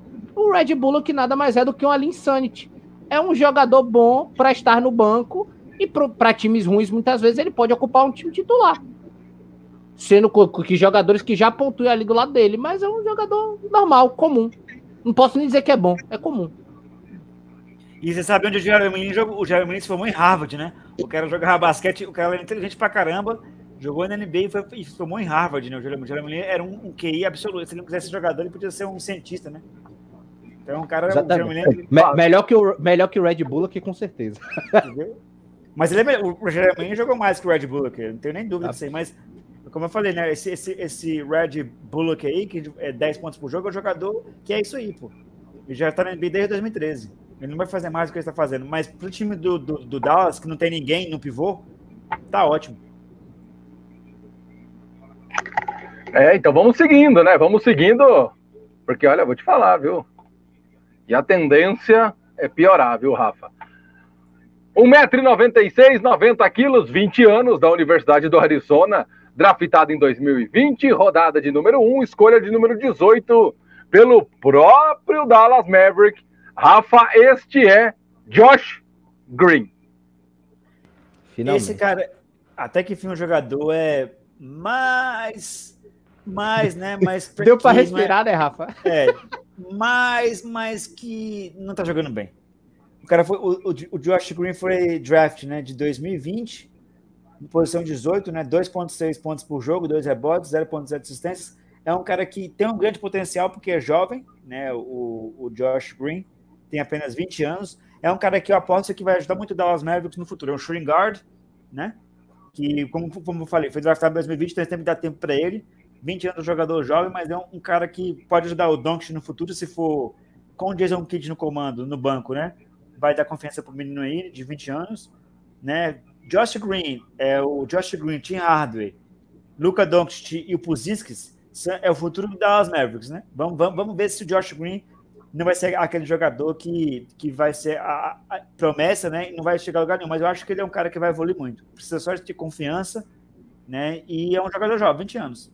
É um jogador que é o futuro do Dallas Mavericks, esse carinha aí. Espero que ele não decepcione é, o, o, o assessor do Dallas Mavericks, né? E, e, evolua como atleta, porque ele vai ter o Jason Kidd no banco, né? Que foi um dos maiores jogadores da história da NBA, armador e tá inteligente, e ele é shooting guard também, é uma espécie de armador. Então, espero que ele evolua. É, um, é uma promessa aí, o, Josh Green. Cara que eu acho que vai ser um ótimo jogador para o futuro aí. Sérgio, Josh Green. Tô com o Rafa, finalmente alguém que a gente respira, né? 20 anos, Jet já é, já é convocado constantemente para a seleção australiana. É... Ele, inclusive, estava no elenco das Olimpíadas, poucas vezes entrou, mas é um, é um muito bom marcador, cara. Esse menino é muito bom marcador, principalmente para marcar muitas vezes, que muitas vezes o armador bom, tipo o Doncic, não marca muito bem, né? deixa, deixa às vezes comprometendo. Então, o cara muitas vezes que pode ocupar, ocupar essa função, né, na marcação é um cara muito bom marcando, gosto dele, é promissor, mas é o que o Rafa falou, precisa melhorar muito a questão de pontuação, a questão, a parte ofensiva, se quiser ter tempo de quadra.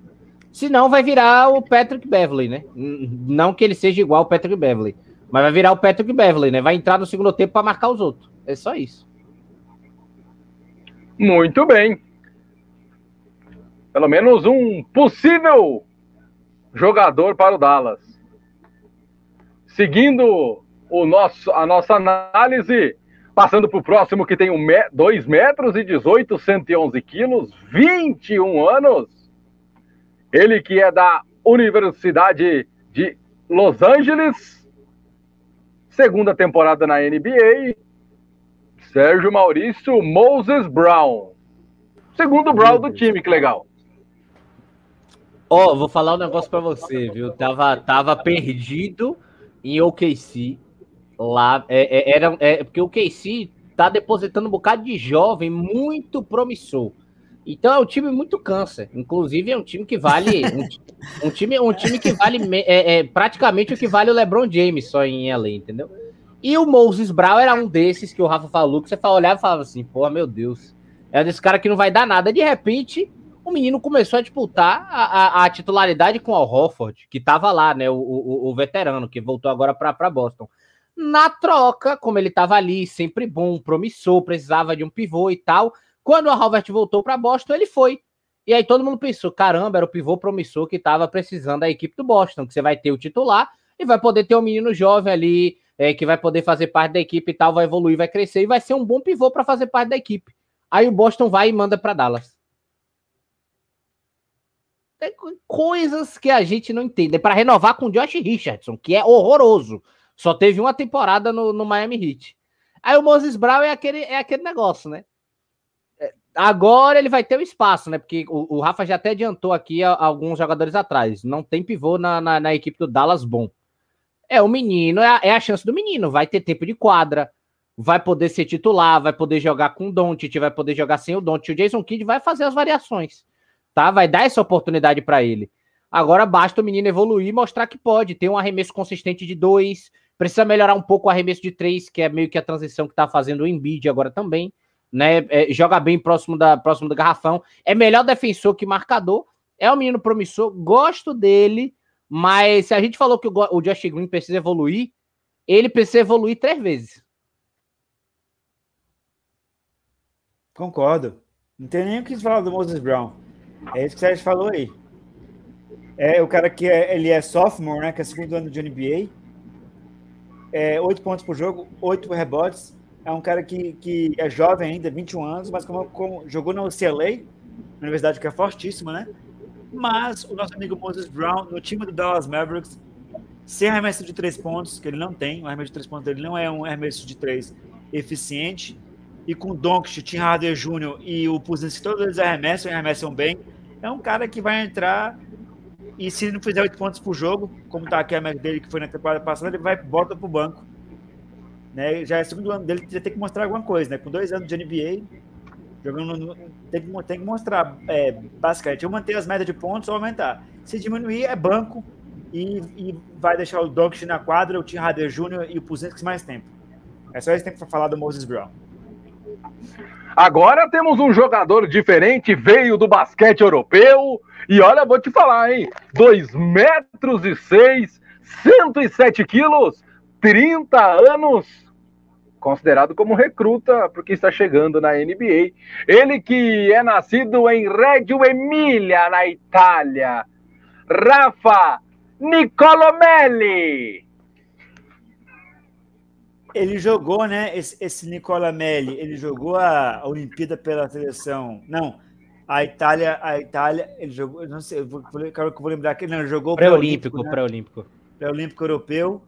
É um cara que, como eu falei, ó, o San Antonio Spurs trouxe o Marco Bellinelli. O Marco Bellinelli jogou no Spurs e foi campeão italiano também, foi campeão de três pontos da NBA. O, o, o né, Melli, o, italiano, ele, eu, assim, eu sou suspeito para falar de jogador italiano, porque eu gosto muito do basquetebol é, italiano, sempre gostei bastante, eu acompanho é, a carreira, via, via a carreira do, do, como é que é o nome dele, do Marco Bellinelli, que jogou no Spurs, que foi campeão da NBA, né, e, o, e esse Nicola Melli é um jogador muito bom, ele jogou, vou falar os times que ele jogou aqui, eu, eu, eu sei que os times que ele jogou, mas eu vou certinho aqui, ele jogou no no Pesaro, da Itália, jogou no, no E7 Armani, né, que é o time que a, que a Armani comprou, no Ruediana, na Itália, jogou na Alemanha, no Brossi Barbera, jogou no Fenerbahçe, né, da Turquia, e agora está no Niolis Péricas. Foi, foi, foi, ele foi vice-campeão é, europeu em 2011, né, prata, sub-20, o, o, nosso amigo aqui, e ele é um cara bom, jogador, né, é um jogador também é, de 30 anos, né, que já tem, um, já tem já rodagem, e ele vai. Esse cara aí, pela experiência dele, ter basquetebol europeu, ele vai ajudar o time do Dallas Mavericks, sim. É, a, a, é um cara experiente que vai. que é um, um ala, né? E é um cara que, por ser um italiano e por ser um jogador europeu, é inteligente. Então, ele vai ajudar o jogo. A, a média de pontos dele, de três pontos por jogo, dois rebotes, uma assistência, não mostram o que o, que o, o Nicola Melli é para o Dallas Mavericks. Ele é muito mais que essa estatística dele. É um cara que vai ajudar pela experiência. Os jogadores mais jovens é do, do Dallas Mavericks. Quando estiver na quadra, ele vai ser um cara que vai ajudar bastante o time do, do Dallas Mavericks. Esse, esse aí não é câncer, não. Esse é o cara que vai ajudar muito realmente o Dallas Mavericks. Sem dúvida nenhuma. O Nicola Melli. Olha, Sérgio, fiquei surpreendido agora com a análise do Rafa sobre o Melli. É, mas é isso, jogador europeu, inteligente, é, participa de seleção, já é, é, muito similar ao que, ao que acontece com o Campazzo, né? Chegando na NBA pronto, basicamente, né? Já com seus 30 anos, né? 29, 20 para 30 anos ali, vai ter uma carreira basicamente na NBA de mais uns 5 ou 6 anos aí, né? Tem umas 6 temporadas aí para se divertir ainda o Nicolo Mele. Só que é, é, um bom jogador, arremessa bem de três, tiro consistente dentro de quadra, né? Também média distância. É um cara que sabe fazer leitura de jogo, é, um marcador que não compromete pode dar muito apoio. Só precisa, eu, eu acredito só que precisa pontuar um pouco mais, né? Mas ainda está em fase de adaptação. Tava é, veio do Pelicans ali, né? Basicamente, com chegada do Zion, alguns jogadores ali que jogavam na posição dele, acabava ficando um pouco no banco. No Dallas, por falta desses jogadores nessas posições, ele acaba ganhando mais tempo e acaba se, se adaptando melhor, né? Tudo vai dizer do desenvolvimento dele na, na temporada, mas eu concordo com o Rafa também. Bom jogador, bom jogador, pode compor muito bem esse elenco do Dallas. Seguindo a análise do Dallas, temos mais um jovem jogador de 2 metros e 3, 88 quilos, 22 anos, da Universidade de SMU, Sérgio Maurício Ferron Hunt. Próximo. Meu Deus do céu. É, não tem o que dizer no cara desse aí, né? Não tem o que dizer. Nada? Nada, Rafa? Nada, o Ferran nada. Não? Não? Não tem o que dizer. É, é, mais um, é mais um câncer que o Dallas trouxe para gastar dinheiro, né? E para fazer contrato longo para não, não, não, servir de, de, nada. Um cara que não vai ser garbage time, não vai, ele vai ajudando no treinamento e entregando água, porque jogando basquete. É, o, o, famoso Uno da galera, né? Esse cara, e, isso se ele tiver na galera, né? Se ele não for para G-League. Agora temos mais um europeu para ser analisado. Ele que tem 2 metros e 8, 108 quilos, 29 anos, terceira temporada, nascido em Wolfsburg, na Alemanha, Sérgio Maurício Max Kleber. Não é brasileiro, é alemão. Nosso querido Max Kleber, bom jogador, viu? Bom jogador, gosto dele. Só que é, ele é. Ele, Kleber. vamos assim dizer. Não tem trema. Kleber. Sem trema, não fala aí. Ah, entendi. Ô, então... Sérgio, ele, ele não jogou contra o Brasil. O Max Kleber, ele não estava no pré-olímpico, né? O, não, não, não. Não estava no pré-olímpico, não. Porque se tivesse, coitado do Brasil. O Brasil perdeu para a Alemanha feio, ia perder pior ainda se esse cara tivesse é, no... é, é, um cara, é um cara enjoadinho, viu? É um cara enjoadinho. É, é um jogador, entre aspas, né? Vamos assim dizer, comum, mas é bonzinho. Ele é bonzinho, ele é legal. Ele, ele é muito versátil. Ele é um jogador alto que pode jogar de pivô e arremessa de três eu acho ele muito desvalorizado na liga, não vou ser bem sincero, viu? Que ele caberia muito time aí que tá precisando, até no próprio, no próprio Golden State, que tá precisando desse tipo de arremessador. É um cara barato que você poderia colocar na sua equipe aí com, com uma certa facilidade. Não é bom ele ir pra Denver? Não, porque já tem, já tem, já tem mas, dois. Mas dois... todo jogador que eu falo, o Sérgio fala, não é pra Denver, não. Não, não é bom ir pra Denver, não. Não, não é bom, é bom ir pra Indiana. Tá de brincadeira comigo também, Sérgio? Não, pra Indiana. Nunca é bom não. ir pra Denver. Não. Pra Indiana não. Indiana não quero pivô, mas não tô satisfeito com Tana e, e Guba. Mas eu tô. Mas o, o Maxi Kleber é um cara versátil. Pode jogar de power forward, né? Eu acho mais interessante como ele joga de pivô, porque por ser alto, tem uma boa marcação, ser um cara presente. E acho que é isso, né? Se, o Rafa falou. Se esse cara jogasse contra o Brasil, justamente por ele arremessar de três, minha Nossa Senhora, viu? Se a gente sofreu achando que ia conseguir virar aquele jogo no final que o nosso querido Mo Wagner finalizou o jogo, a gente perdia por 30 pontos de vantagem com o Max. Acabava o jogo. Max, Max Wagner e Schroeder, a gente tava lascado. Lascado. O Brasil tomou um pau. Se tivesse o Schroeder, ia ser 100 a 50. Acabou o jogo. Aí tranquilo. É, se tivesse o Schroeder nem é grande coisa né, na NBA. Né, ia ter é, Mo Wagner, é, Moritz Wagner, que chama de Mo Wagner, o, o Danny Schroeder e o Max. Meu Deus do céu, coitado do Brasil. Ainda bem que ele não jogou, porque senão a, a surra ia ser maior. E aí a CBB não ia dizer que o Petrovic fez um bom trabalho perdendo para a Alemanha, mas isso aí é outra história. Né? Mas o Max Kleber é um ótimo jogador, média de pontos boa, rebotes bom. Se ele for um jogador, terceira temporada dele é um jogador também que é 29 anos, né? Tem um cara que vai, esse aí vai ajudar o time do Dallas Mavericks é, entrando é, de reserva e tal, vai ajudar. É um cara que é mais um europeu, junto com o, italiano que a gente citou aqui na, na rodada passada na análise é um cara que vai ajudar muito o Dallas Mavericks. O Dallas Mavericks, a gente tem. Os jogadores que a gente falou, tem sete jogadores no Dallas que vão ajudar. Vamos falar aqui o nome deles aqui, né? o Max Kleber vai ajudar o Dallas. O italiano, Nico, o, o Melli, o Doncic, o Puziskas, o Tim Harder Jr. e o Bronson. O resto do time, tirando esses caras aí e o, e o novato que a gente falou, o resto do time Dallas Mavericks é canso. Dallas tem sete jogadores para rodar. Cinco, né? Mais dois. O resto do time não, não, não vai aparecer para jogar. Esse é o problema e do eu... Dallas. Ainda quero mandar minha indignação aqui, viu? Que a gente ainda vai falar desse jogador do Dwight Powell. Mas como é que coloca o Dwight Powell para ser mais titular do que o Max Kleber? O cara que não arremessa tão bem de três contra o cara que arremessa. Aí eu não entendo. Eu, eu, eu, eu, agente. Deve ter o agente do cara que deve ter moral lá, porque não é possível. É a mesma coisa você draftar o, o Doncic em terceiro e levar o cara da Bahamas, o Eitan em primeiro. É a mesma coisa. Esse, esse cara aí, esse cara da NBA tá de sacanagem com a nossa, com a nossa cara, não é possível. Eu acho que os managers têm que se, tem que, é que dar um cara mais foi... de basquetebol, né? É que nem o cara que foi draftado antes do Michael Jordan. Esse cara. É verdade. Esse cara nunca mais arranja um emprego na Nunca mais, é verdade, nunca mais, pô. É, é, o, o, vamos, é, vamos, fazer aqui uma análise. É, você draftar o Doncic em terceiro e o, e o Eiton em primeiro é a mesma coisa do Petrovic e a CBB falar que o Brasil fez um bom trabalho perdendo para a Alemanha no pré-olímpico. Não classificou, fez um bom trabalho, não renovou ninguém, é o mesmo time que estava em 2013 e vamos, e vamos, e vamos que vamos, né? Vamos, vamos, vamos perdendo, vamos sendo com mentalidade perdedora. É isso que é o basquetebol né, brasileiro. Tem a mesma coisa que o Dallas Mavericks fez. Tirando os sete jogadores que a gente falou, o Dallas Mavericks tem uma, uma mentalidade perdedora, porque não tem jogadores bons, né? Tirando o sete que a gente já falou aqui. Então é complicado. É, vamos Seguindo então com mais um bom jogador do Dallas Mavericks, de 2 metros e 13, 108 quilos, 28 anos, jogou pela Universidade do Kentucky, draftado em 2015, rodada de número 1, escolha de número 6 pelo Sacramento. Sérgio Maurício Willie Cowley Stein.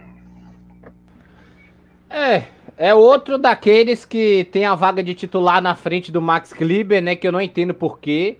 Não arremessa de três, é apenas um bom defensor debaixo do aro por ser alto, mas briga demais, faz muita falta. Eu acho muitas vezes ele, ele mais desnecessário do que necessário, né? Era uma insistência muitas vezes do, do Rick Carlisle por, por ser um cara que sabia de maneira mais inteligente fazer o pick and roll.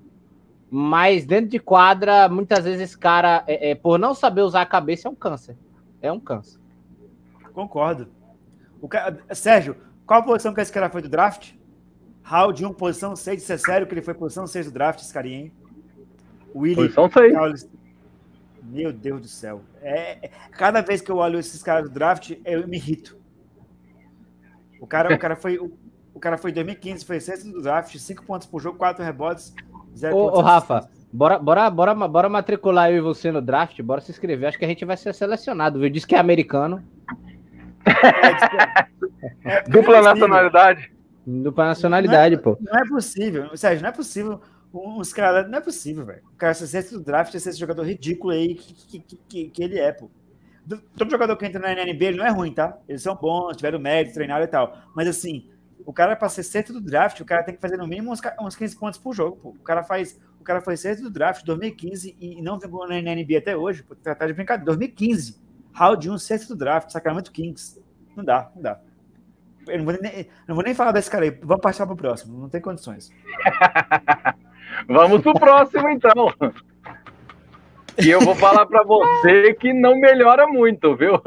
O próximo é um atacante, um atacante, um pivô de 2 metros e 24, 131 quilos, 33 anos, nascido em Zajecar, na Sérvia, Boban Marjanovic, Rafa. Esse cara jogou no Spurs, né? O Boban é, Marjanovic. É um cara que, pô, pela altura dele, cara, ele tinha que pegar no mínimo uns 10 rebotes por jogo fazer muito ponto, mas ele é mais folclórico, né? Pela altura dele e tal. Mas que jogar basquete eu nunca vi ele jogando. Na Sérvia, né? Ele que joga pela seleção da Sérvia, o, o né? Esse Yugoslávia, ele é, ele é um cara que. É isso aí, né? Que a gente pode dizer, né? Ele ajuda, ele ajuda o Dallas porque ele é grande, mas não é um jogador espetacular, não. É um jogador que, pelo amor de Deus, é um, pela altura dele tinha que ser um monstro, mas não é. E vou falar aqui para vocês onde é que o Marinovic jogou né? na, na, na na sua carreira, tá? Olha os clubes que ele jogou. Isso que me deixa mais irritado ainda. Né? É, ele, ele, ele jogou, olha só os times que ele jogou, tá? Ele, o Marinovic, clubes. É, Emo Farm, que é da Sérvia, Lions Varsak, da Sérvia, CSKA Moscou, é, Zaguns Kaunas, da Lituânia, é, o Knight é, Vorog, da Eslováquia, ele jogou no Radunik, da Sérvia, no Mega é, da Sérvia, Estrela Vermelha, né, que nem conhece o futebol também, da Sérvia, San Antonio Spurs, meu Deus do céu, no time que eu torço, 2015-16, Austin Spurs na D-League, Detroit Pistons, é, 2018, 2017, 2018, jogou no, no, Clippers, meu Deus do céu, 2018 a 2019, jogou no Philadelphia 2019 e está no Dallas. Ele que foi campeão do Eurobasket em 2017, foi campeão mundial sub-19 pela Sérvia em 2007 e foi, e, 2000, e foi campeão é, europeu sub-20 é, em 2008. Então, assim, é um cara que é grande, alto, mas só isso. Ele é, ele tá mais, ele é que nem aquele jogador da, da NBA que o pessoal fica sacaneando.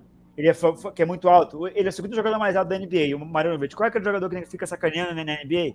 Que também é alto pra caramba, mas ele não joga nada. Qual é o nome do cara? Que, que, que, que o pessoal fica tirando onda. Que fala. O, o, o Taco Fall? É, o Taco Fall. É, é, o primeiro do Maranovic na quadra ele até que joga e tal, pega rebote, ele sabe jogar. Agora o Taco Fall é folclórico, né? O Maranovic é, é daqueles jogadores altos da NBA é, folclóricos, né? Só, tem, só que tem para dizer do cara. O cara que tem 4 pontos, 7 por jogo, 3 rebotes e tem 2 metros é, e 24 de altura, só faz só isso. É isso aí, né? É o que tem para dizer dele. Só isso. Ô, ô, ô, Sérgio, resumindo toda a bagaça, o Rafa falou: é, ele ajuda porque ele é alto. é, é, é assim, Resumida ele, fala. Ele tem, ele, tem, ele tem três qualidades. Ele é um cara alto, como o próprio Rafa falou, então muitas vezes quando ele entra no garbage time é um cara que protege bem o garrafão, né? Mas é um cara que ao mesmo tempo tem que ser protegido, né? Porque, por exemplo, ele não pode ir para fora é, é, é, fazer a marcação, porque ele é muito lento. Qualquer drible ele leva com muita facilidade. É... Segundo ponto, é um cara que quando entra, ele entra agitando o jogo. É aquele cara que gosta de contato, e aí chega, e aí enterra, né? Porque ele, por causa da altura dele, e aí bota. É, é o queridinho da torcida, sabe? O ruim que a torcida ama. E aí é joga o. Taco é o taco é fall, exatamente. Aí joga a torcida lá em cima. Ah! Aí quando entra o time titular que ele sai, a torcida já tá quente porque ele esquentou. Aí ajuda ainda mais o time titular. Terceiro, que eu não sei se, se o Tacofol faz isso, que aí é uma qualidade real do Boban, é um cara muito bom de vestiário todo mundo que joga com o Boban fala muito bem do Boban. Fala que é um vestiário maravilhoso, que é um líder, que é um cara ali parceiro, tal, não sei o quê. Então ele ajuda a ter um, um vestiário pacífico, muitas vezes, né? Vamos assim dizer. Então, o Boban tem as suas qualidades. De fato, é, é, é, é importante, mas é isso, é para compor elenco, é para estar tá ali, o cara do Uno, precisar dele um minuto no jogo, você coloca ele tá ali realmente fazendo participação especial. Em, em, em, que nem os cantores que fazem participação especial no clipe de, de, de Anitta, né? Canta 10 segundos e vai embora.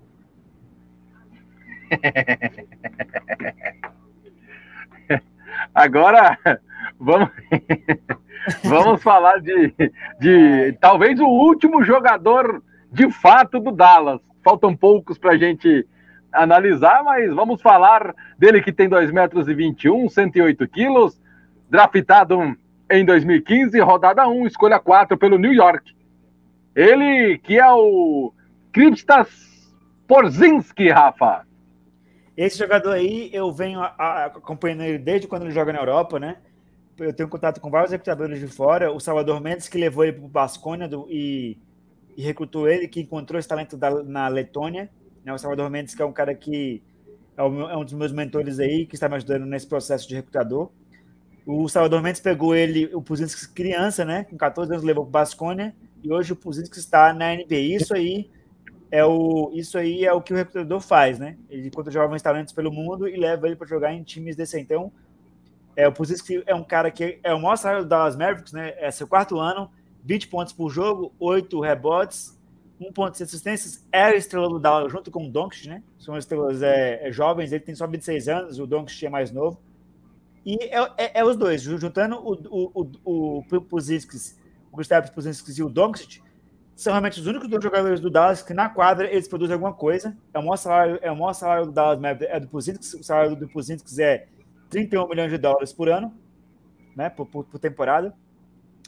É um cara que é um, é um pivô alto, arremessa de três, que é um, é, é, sempre foi desde moleque a sua característica é de arremessar de, de, de três pontos. Eu vou colocar aqui, vou mandar para o Sérgio a foto do, do Gustavo Exposito quando tinha 14 anos. Pode ver como esse menino era alto, tá? Eu vou mandar aqui para o Sérgio, ele põe aí, é, ele põe aí, é, é para vocês verem ele do lado do Salvamentos, o cara que recrutou ele lá do, do da, levou ele para jogar no Basconia, né? E Aí, aí vocês vão ver como é que era o Puzinski quando tinha 14 anos. Eu tenho aqui a foto aqui, né? Porque o Salvo é um cara que está me orientando aí. Eu vou mandar aqui para vocês. Eu, aí o Sérgio coloca aí o, o Puzinski, né? Aí na tela com, com o Salva, né? Que recrutou lá da Letônia. Eu vou mandar para o Sérgio aqui no, no Telegram. Aí, você, aí o Sérgio coloca para vocês verem como é que era o como é que era o Puzinski, né? Com 14 anos. Ou como é que ele era muito grande e tal. E é isso, né? É um jogador espetacular. É um jogador que às vezes é, o que falta no Puzinski é vontade. Eu te mandei, Sérgio, aí a foto, tá aí, eu te mandei a foto aí do, do Puzinski, que quando tinha 14 anos. Você põe aí pra galera ver com o Salvador Mendes, que, que recrutou ele do. Levou ele da Letônia pro Basconia e hoje o, o, o está na NBA, né? O Salvador Mendes, que eu já fiz live com ele, tá? O Sérgio vai colocar a foto aí do Puzinski quando tinha 14 anos, tá? E o Salva Mendes, que é o cara que levou ele, que encontrou essa peça aí e é o, e é o melhor jogador, junto com, com o Doncic é, no Dallas, né? Gustavo Spuzinski, 20 pontos por jogo, é, 8 rebotes, assistência, junto com o Doncic. São os craques do time. E tirando esses dois aí, o Tim Hardaway Josh Green, o que a gente já falou aí, o Bronson, o, e o resto dos jogadores do Dallas não e o cara da Itália que a gente falou aqui, o Melli, né? O resto dos jogadores do, do, do Novitz que não faz. O, do, o os jogadores do Dallas não fazem nada. E os craques de verdade do Dallas são o Puzinskis e o nosso amigo Doncic, que é o monstro. O resto do time do Dallas é o Dallas, né? Só tem só esses, esses dois aí. Aí o Sérgio vai colocar a foto aí, ó, do Puzinskis quando tinha 14 anos, recrutado pelo Salvador Mendes, que é o recrutador do Basconia, que recruta jovens trans pelo mundo aí. Mandei, olha, olha, como é que o Puzinskis era quando tinha 14 anos. A gente vai colocar aí para vocês verem aí. Eu vi, eu vi a foto aqui, já te contar, hein? O homem já era cumprido, hein? Já. E o monstro, cara. O cara que. Jogador ousado, que já arremessava de três, um cara que não gosta muito. Você vê que o Puzinski, ele, joga, ele é um cara grande, mas ele não joga embaixo, né? O Puzinski joga aberto. Ele fica arremessando de três, né? Porque ele tem essa confiança. Desde o moleque foi assim. E é isso aí, né? O Puzinski joga na, na, foi draftado pelo, é, New York Knicks né? O, na época o pessoal vaiou por isso porque não conhecia, né? Desconhecimento foi quarta escolha do draft, merecidamente. 2015 foi quarta escolha e faz 20 pontos por jogo. Merece, né? 20 pontos por jogo, 8 rebotes, 1 ponto de assistência, um monstro. É um cara que se, se, se jogasse mais embaixo ia, ia fazer um double-double de média, porque é muito alto, mas é, é um cara que tem confiança para arremessar. Né? E o, o, Dallas tem. O Dallas tem quem mete bola de três, Tim Hardaway Jr., Puzinskis e o Doncic. O resto do time é cansa, ninguém chuta. É por isso que o Dallas não vai muito longe no, nos playoffs aí, né? Espera um cara de dois metros e cacetada chutar de, de, de três, os outros caras do Dallas não arremessam, né? Que vergonha né, para os norte-americanos, né? Tem um cara da Letônia, dois metros de, de, de, dois metros de altura, dois metros de altura, dois metros e muitos, né? Que eu fico zoando com meus atletas, que arremessa de, de três, os cara, e, os caras do Dallas Mavericks, que, que são mais baixos, não vai ter bola, né? Que vergonha pro Dallas, mas que vergonha. Sérgio Maurício, quero te ouvir sobre o Puzinski, o alto Puzinski. Cara, é um bom jogador, muito bom jogador, muito do que o Rafa já falou. Aí tá aí a foto da altura do, do Pozings até na tela, já baixei, já coloquei junto com o Salva. Mandar um abraço. Ele tinha 14. Tinha 14, 14 anos, anos. Mandar, inclusive, um abraço também pro Salva aí. É, o, o Pozings é muito bom jogador. É, é, um ótimo arremessador de três, mostrou ser um talento realmente diferenciado quando jogou no New York Knicks. É, tá sofrendo um pouco com a adaptação com o Luca, né? É, principalmente porque o Luca muitas vezes ele individualiza muitas jogadas, então ele participa menos do jogo, tá se tornando mais um arremessador, não tem tanto a bola como gostaria de ter, e ao mesmo tempo é um cara que não quer jogar muito próximo do garrafão, apesar da altura, e ele arremessa bem, né? Tem esse arremesso de três, muito do que o Rafa já falou, já tem outros jogadores que podem arremessar, e ele poderia ter essa proximidade maior da sexta, mas ele não quer. Então, aquele negócio, é um ótimo jogador, poderia ajudar muito a equipe do Dallas, e pode. E pode ser o segundo talento da equipe, né? Então, que faz 20 pontos por jogo, 9 rebotes, e ainda tem lá suas duas assistências, sendo um cara que não tem tanta bola, quanto o Luca Doncic que domina a bola. Mas precisa, precisa, não sei se querer se adaptar ou estar disposto a isso, ao estilo de jogo do Luca, ou muitas vezes acho melhor, eh, não sei se ele poderia buscar um outro time que desse mais espaço para ele. E Sérgio, ele tem aproveitamento de três pontos para a altura dele. Ele é muito. O, o, o Doncic é alto, mas o Puzinski é muito alto também. E o Puzinski tem um, aproveitamento de três pontos 36%, é muito alto. Para a altura dele, um cara que. Né, se ele é, me, melhorar, aumentar isso para os 38%, o lance livre dele é impecável, né? O lance livre do, do, do, do, do é 80%. É muito alto também. Então, assim, ele tem todos os fundamentos muito bons. O que falta nele é vontade de jogar mais embaixo para pegar mais rebote. E é um cara que, pô, se ele jogasse mais embaixo, né, pegasse mais rebote, fosse um cara mais é, assim, é, não é, a palavra não é vontade, fosse um cara assim mais aguerrido para jogar basquetebol, pô, ele junta a média de pontos dele, 20 pontos por jogo com o do quase 30, dá 47. Você pega o Tim mais 13, 60 pontos. Você pega mais ali, dava para mudar, fazer um timezinho legal aí. Não para ser campeão, mas pelo menos para chegar numa final de conferência, semifinal. Mas é o que eu falei, né? Só de, de talento de verdade, só Puzinskis e o Doncic. O resto são jogadores comuns. Mundo, alguém aqui discorda disso? Se, se tirar o, o, o Doncic do time, o Dallas vira, vira um, um Houston Rockets. Só vai tomar só, só, só, pancada. Se tirar os dois, o Dallas não tem time. Então, o Dallas Mavericks hoje é o Puzinskis e o Doncic. O resto do time não conta. Faz ponto ali, mas você tira quem manda no time mesmo é o Puziskas e, e, e, o Doncic. O resto são jogadores comuns. Alguém aqui discorda disso?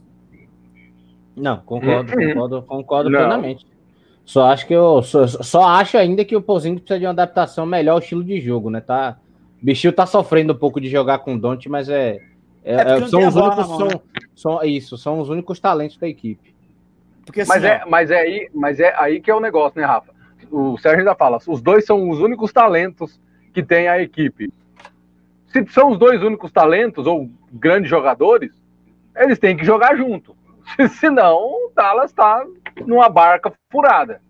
Mas é assim, é porque o estilo de jogo do Doncic, né, que é um monstro, vai ser o maior jogador europeu estrangeiro da história da NBA, sem dúvida nenhuma, porque pelo que esse menino faz, campeão é MVP da Euroleague, campeão da, da, da Euroleague com o Real Madrid, campeão europeu com a Eslovênia, levou a Eslovênia até o quarto lugar na Olimpíada, a primeira Olimpíada que a Eslovênia jogou, é, calor do ano, vai ser MVP da NBA em breve, porque é um monstro, mas o estilo de jogo do Doncic não se encaixa com, com, com porque o Doncic, ele joga, ele é armador, ele leva a bola, se precisar.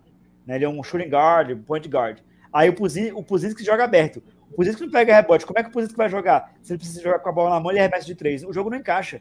Ou o que vai ter que é, jogar embaixo do, quando o Doncic estiver na quadra, e quando o Doncic não tiver o Puzinski para arremessar, porque o Jason Kidd vai ter que dar um jeito. O Jason Kidd é um treinador inteligente, foi campeão da NBA, os maiores jogadores da história da NBA, armador, inteligente, Jason Kidd, então ele vai ter que dar um jeito do, do Puzisks e o, e o Doncic jogarem juntos, né, e se encaixar o jogo, porque com, com o Doncic na quadra, arremessando de três, e o Puzisks arremessando de três, quem é que pega rebote no time?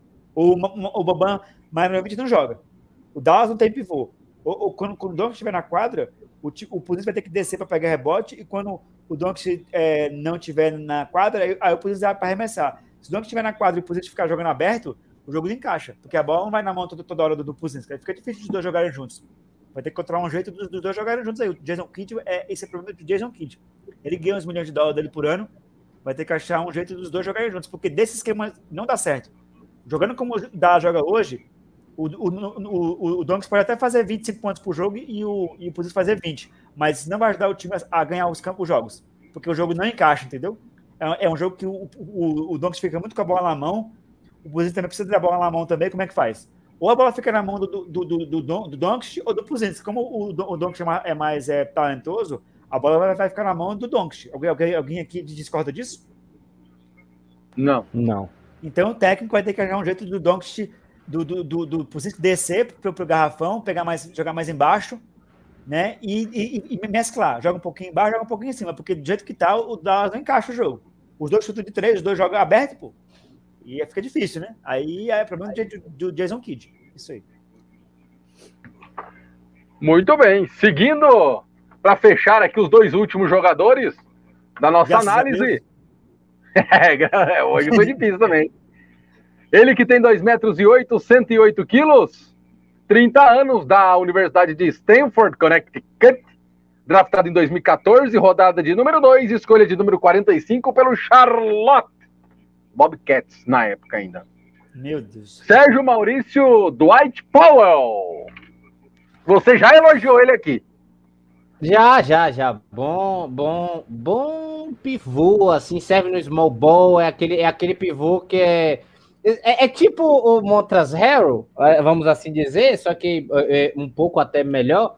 Ele, ele, ele, é porque o Montras Harrell é mais agitador de jogo. Ele não.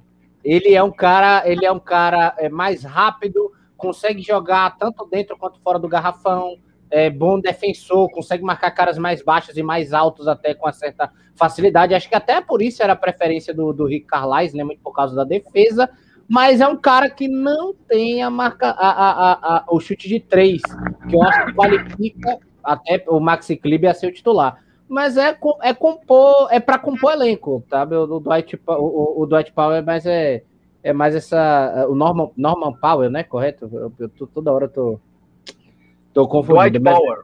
Dwight, é Powell, Dwight Powell. Dwight Isso, é. Para mim, para mim, bom, bom jogador. Bom jogador dele, camisa 7 aí da equipe do, do, do Dallas. É, só não acho que, que teria que ter a condição de titular. Ainda sou contra, mas é, é, é bom para compor elenco. Rafa, quero te ouvir sobre o Powell. Round 2, posição 45 pelo Charlotte, 5 pontos por, por jogo, 4 rebotes, 1.1 assistência. É um, é um pivô que faz isso aí, faz o trabalho sujo. Não vai fazer, não vai evoluir mais do que isso. já tem já 30 anos, é um jogador que estourou o teto dele na NBA e vai ser um cara que vai ser para pegar rebote para passar para o Doncic e para o Puzinskis. Mais do que isso, não espere muita coisa do Dwight Powell. Próximo. E agora, para finalizar, um jogador que o Sérgio também estava aqui ansioso para falar dele. Ele que tem 2 metros e 1, 99 quilos, 28 anos da Universidade da Flórida. Sérgio Maurício Dorian Finney-Smith. Meu Deus. Bom jogador, de maneira que até me surpreendeu. Me surpreendeu. Era para ser automaticamente um pivô pela altura e tudo. Não é um cara que participa do jogo. Não espere ele dar assistência. Não espere ele fazer a coisa assim, a, a grandiosa dentro de quadra. Mas ele tem uma função que eu acho que é isso que salvou o Dallas. Ele é um arremessador. É um cara que arremessa de três e ajudou muito a, a, a desafogar o Don't na temporada passada. É, é, é dá, realmente. Dá pra ver, Sérgio. O quê? Dá pra ver. 34% de três. Ele é um bom arremessador. Eu, fiquei, eu honestamente fiquei preocupado, que eu acho que nós não estamos falando do mesmo atleta, porque você começou assim, ó. Bom jogador. Não é um bom tal coisa, não faz bem isso, não faz bem aquilo. Eu falei, gente, e ele é um bom jogador. Ele não faz bem é... nada, mas é um bom jogador. Então eu tô, eu tô bom... custando a entender agora. Bom defensor e bom arremessador. Bom defensor e bom arremessador. Foi, foi um, um achado, um achado de fato, né? Porque não, não era para ser é, é, é, esse tipo de talento assim perdido, né? Esse tipo de. Eu acho que ele tem um talento para ser um bom reserva, inclusive, mas por causa da necessidade do Dallas acabou sendo titular, desafogou um pouco o Doncic acertando bolas, né? Então ele foi um jogador melhor do que o Josh Richardson, que foi contratado para fazer isso. Mas, ô, ô, ô Sérgio, deixa eu. A, a, bola de três pontos dele, 34,7. Chute do perímetro, 43%. Lance livre, 72,9%. Eu não sei se é tão bom assim, Sérgio. Ele serviu para espaçar a quadra. Ele serviu para espaçar a quadra e tem o um marcador. Ah, dentro. então ele era pedreiro. Espaçou a quadra. Não, rapaz. Você, até o que o Josh... acha quer dizer é o seguinte: é que ele, na quadra, ele tira a. Ele tira o cansaço e tira a, a defesa do Doncic e do Puzinski. Ele ajuda é, o Doncic e o Puzinski ficarem um pouco livre para jogar melhor. É isso. Porque ele não é um grande jogador. Ele é um jogador que ele arremessa e tal.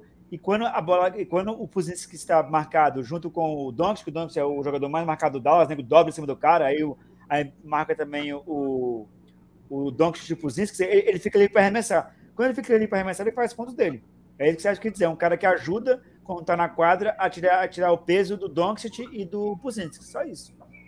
Exatamente. Coisa que o Josh Richardson, que era para fazer isso muito bem, não fez. Então, foi um achado de um jogador que era que é ruim de fato, entrou em quadra e de repente era um bom defensor e ali no seu na sua zona morta enfiava uma bolinha de três de vez em quando dava aquela negócio assim, porque o cara, 34%, não é especialista. Mas podia, cada três ele tá metendo uma, aí nove ele mete três, aí tem partida que oito ele mete quatro, aí fica naquela, naquela meio que variação assim, já fica, já é aquele cara que você não larga na zona morta, tipo Antetokounmpo. Você dá aquela chegada assim, só que essa chegada aqui, a marcação já abre, já espaça a quadra, o Donte já tem o espaço que ele quer o Josh Richardson podia ficar todo mundo ali no garrafão, deixar ele arremessar três dias. Entendido. Agora, o, o Rafa, para a gente finalizar o nosso, a nossa análise, aquela perguntinha básica, né? Para onde vai o Dallas, Rafa? Ou não vai, não? Playoff no primeiro round. Dependendo de onde se classificar, chega até o segundo round. Mais do que isso, o Dallas não tem basquetebol para isso, não. Mostrou quando pegou o Clippers, né, foi eliminado. Fez 2 a 0 quando o Clippers tomou a virada, perdeu de 4 a 3 né? Se pegar um Clippers, um Lakers, um Phoenix Suns, um Utah Jazz, o time do Dallas, o Dallas Mavericks, só com o Doncic e o Puzisks, não consegue ir muito longe, não. Porque depende muito dos dois, né? Os dois vão jogar, vão manter a média, mas precisa de Harder Jr., precisa dos jogadores aparecerem. E Ano passado contra o Clippers, só quem jogou foi o Puziskas e o Doncic. Então, só com dois não dá para você passar do primeiro round dos playoffs, não. Muito difícil o Dallas. Classifica para os playoffs, mas não passa do primeiro round. Muito difícil. Sérgio Maurício. O Rafa falou. Muito difícil. Vou te fazer a pergunta sabendo a resposta, mas quero te ouvir. Nem assim uma finalzinha de conferência, de repente.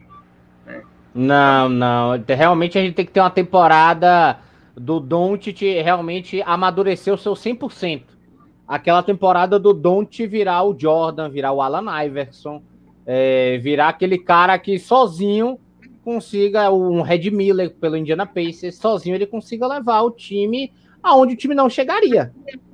Que nem fez o Lillard no, na, no Portland 4 a 3, 4 anos atrás, acho que foi a 3, né? Foi 2019, quando ele encaixou o, o time numa final de conferência contra o Golden State, quando ninguém acreditava. O Lillard fez aquilo sozinho. Então, é, o, o, o, o Doncic é o, é o responsável por dizer: eu posso estender o teto, elastecer o teto até onde dá. Só que uma hora também, né, por enfrentar, enfrentar Lakers em final de conferência, enfrentar Nets em final de NBA, até o próprio o enfrentar o Utah Jazz, o Clippers. Utah Jazz, o Clippers, é, Phoenix Suns, dep dependendo de você pegar um time organizado aí, é, é isso. O, o, o time do, do, Dallas ele tem uma definição maravilhosa, é time de temporada regular, porque todo mundo ali vai jogar maravilhosamente na temporada regular. Aí quando bater fase de playoff, o teto do time é o mesmo da temporada regular. E aí vai ter muita gente que jogou tranquilo, sabendo que já chega nos playoffs de qualquer jeito. E brufo, deslancha. E eles ficam ali. É ah, time que é. frequentou o playoff. Frequentou o playoff, é só isso. O time, o time, os times que vão classificar agora para do Oeste, tá? O Dallas Mavericks é o Oeste. Lakers, Phoenix Suns, Utah Jazz, Clippers, Dallas Mavericks. Esses são os cinco times que vão classificar. Vão, não é nessa ordem, mas vão classificar em cinco. Lakers, é, Utah Jazz, Golden State Warriors, Clippers e Dallas Mavericks. São os cinco primeiros da NBA, vão ser esses, esses, esses, Aí depois vai ter mais os três aí que não vão contar. Aí pode vir um Memphis, um San Antonio Spurs e tal. Se o, o Dallas não classificar entre os três primeiros, e, e classificar, por exemplo, em, em quinto eles, ou em sexto, eles vão ser eliminados no primeiro round. Porque não esqueçam, o Kawhi tá machucado, tá? Mas o Kawhi vai voltar para os playoffs. Então, o Paul George, Kawhi e Red Jackson já são três contra dois, que é o Novitsky, o, o Novitsky, é o, o e o Doncic. Não dá para ganhar, como não ganhou na temporada passada. Vai enfrentar o Golden State Warriors. Stephen Curry 100%, Clay Thompson voltando, Draymond Green, Andrew Wiggs. Vai ganhar? Vai ganhar do Golden State, Sérgio? O, da, o time da Dificilmente. Não ganha. Não, não ganha, não ganha de, não ganha de ninguém forte vai ganhar, o suficiente. Vai ganhar não, ganha, não, ganha de, não ganha de nenhum candidato a título. Para ganhar de um candidato a título depende do Don't, só Michael, dele. Ó, oh, Mike Conley, é, Donovan Mitchell, Rudy Gobert e o, o, o Bogdanovich. Ganha do Utah Jazz? Uh -uh. Então pronto. Então o Dallas Mavericks é time de temporada regular. Simples assim. Independente de como classificar, não passa do primeiro round dos playoffs, porque só tem só o Puzinskis e o Doncic. E só com os dois não dá para jogar. É, acho que acho que é isso, né, Sérgio? Quero pegar o teu destaque final e até a próxima, então. Até a próxima, até a próxima, Gão, até a próxima, Rafa. É, próxima análise, se não me engano, a gente chegou finalmente onde vocês queriam, né? Indiana Pacers, estejam preparados, né? Pra gente fazer a análise. Eu também tô Ô, até Rafa, assustado já. 20 minutos, 20 minutos de análise, viu, Rafa? Não, não vai demorar muito, não. É, é de sangrar, o time do Indiana Pacers, junto com o San Antonio Spurs, é de sangrar os olhos. O meu time é de sangrar os olhos. O time do Sérgio é, também. exatamente. A gente vai sangrar os olhos e, e, gastar a memória do nosso computador e gastar o nosso tempo também, mas é, é a gente tá aqui para isso. Exatamente. gastar a memória do computador foi pera, hein? Foi perfeito, foi perfeito agora. Foi perfeito. Então é basicamente isso, né? Boa temporada aí que eu desejo ao Doncic e que todos esses jogadores que precisam evoluir, precisam se destacar melhor, do Porzingis ao Josh Green, ao Moses Brown, que consiga se tornar um time de fato minimamente competitivo para dar um ar de graça melhor no playoff, né? Já é o segundo ano de Don't, segundo ano que é desperdiçado em primeiro round. Né? Eu queria ver mais do Don't, eu queria que o Dallas tomasse, cuidasse mais do time, colocasse jogadores, colocasse jogadores bons em volta deles, né? Mas mercado alternativo, e o Rafa sabe muito bem disso, também, é você próprio Gão, eu que estou pro Indiana, Rafa de San Antônio e tal. A gente sofre, é como sofreu o Milwaukee agora, né? Que teve que oferecer contratos caríssimos a Middleton e Drew Holiday para tê-los no time. é isso. A gente não chama a atenção de grandes jogadores que querem ir para grandes centros e a gente tem que confiar muito em draft e oportunidade de mercado. Então, Dallas vai, vai, vai, vai precisar muito aí da evolução desses jovens e tá atento aí a quem pode acabar também na, na, na, até a metade da temporada, né? Colocar aí numa trade de repente, encaixar no time. O John Wall tá livre no mercado, enfim. É, é isso. Dallas. Boa análise hoje do Dallas. Bom dia, o Dallas, o Dallas é o seguinte: jogamos como nunca, mas perdemos como sempre. Ganhamos a temporada regular, mas na hora dos playoffs nós não conseguimos ganhar. É sem o meu Novitz que a gente não consegue, né? Como diz o Sérgio. Exatamente. Ô, Rafa, a, a, aproveita e dá seu destaque final, então, Rafa. Eu, como amante do basquetebol, analista de desempenho, é, recruto de jovens talentos, treinador particular, né, e tem atletas aí pelo Brasil, até fora também, que são meus atletas, meus amigos, eu fico triste de você ter no time é, quem torce pro Dallas, né? O Novitsky, o Novitsky, né? O teu Doncic, né? Os maiores jogadores da história da, da, da Eslovênia, com certeza. Vai ser o maior jogador estrangeiro da história da NBA se continuar assim, o Doncic. Tem o Puzinski, que é um outro jogador europeu e você só mudar o time que foi campeão da NBA em 2011, com o Novitsky, que também é outro europeu, alemão. Nós temos só os dois jogadores, é, o, o, o Doncic e o Puzinski, o resto, o resto do time do... Não tem um americano bom no time do Dallas, só estrangeiro. É o Puzinski, que é, que é da Letônia, e o Doncic, que é da Eslovênia. Não tem um americano bom no Dallas. Quem, quem domina o Dallas é dois é, é jogadores estrangeiros, europeus. Como é que você explica isso? E ainda tem o, o alemão Kleber, né? É, e o, é, tem o alemão Kleber e o MVP da NBA é um grego, foi o grego e é o Titocomp e agora é o Nicole Jokic, outro cara da ex-Yugoslávia, Eslovênia. Então a gente não tem mais americanos assim com o domínio que eles têm, né? E se mostrou na Olimpíada, né? A França ganhou deles um jogo e só não ganhou a final porque o nosso amigo Rudy Gobert errou um monte de lance livre. Então, os americanos têm que abrir o olho, hein? Porque a, a, o basquetebol europeu tá vindo para a NBA com tudo aí. A Eslovênia só não chegou na final por causa daquele, daquele, daquele cara, qual foi que, que ficou com medo de, de, de entrar no garrafão? Nossa senhora. Contra, no jogo contra a França, que, que levou o toco, até eu me esqueci o nome dele. Acho que foi até o próprio Drag, Drag, que não é o irmão. Não, foi o Clanca. Foi o Clanca. Ele cortou pra dentro e tomou, e, tomou, e tomou o toco do cara. Foi, foi, é. foi câncer. Era só ele fazer era, a bandeja. Era só ele fazer a bandeja invertida. A cesta mais fácil da história, mas tudo bem. Aí a final ia ser Estados Unidos.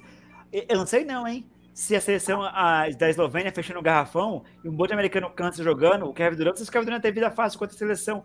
O jogo da França foi difícil, tá? Quase a seleção americana perde. Se não fosse o Rudy Gobert, a França era campeã olímpica. Mas com o time da Eslovênia que é mais alto, e fechando o garrafão, ia complicar, hein? Pro jogo, não sei não, hein? Se a seleção americana não ia ser um jogo também tão, tão duro quanto foi contra a França. Acho que a seleção americana ganhava, mas ia ser duro, porque o time da, da Eslovênia é inteligente é, é mais alto que a França, ia complicar o jogo. Enfim. Muito obrigado a todos que estiveram conosco. Eu finalizo com a seguinte frase, abre aspas. Eu diria que ele é maior que eu no meu prime. Palavras de Dirk Nowitzki sobre Luka Doncic. Até o próximo Expresso da NBA, aqui na Alternativa Esporte Web, 100% esporte, 100% web. Mais amantes da bola laranja,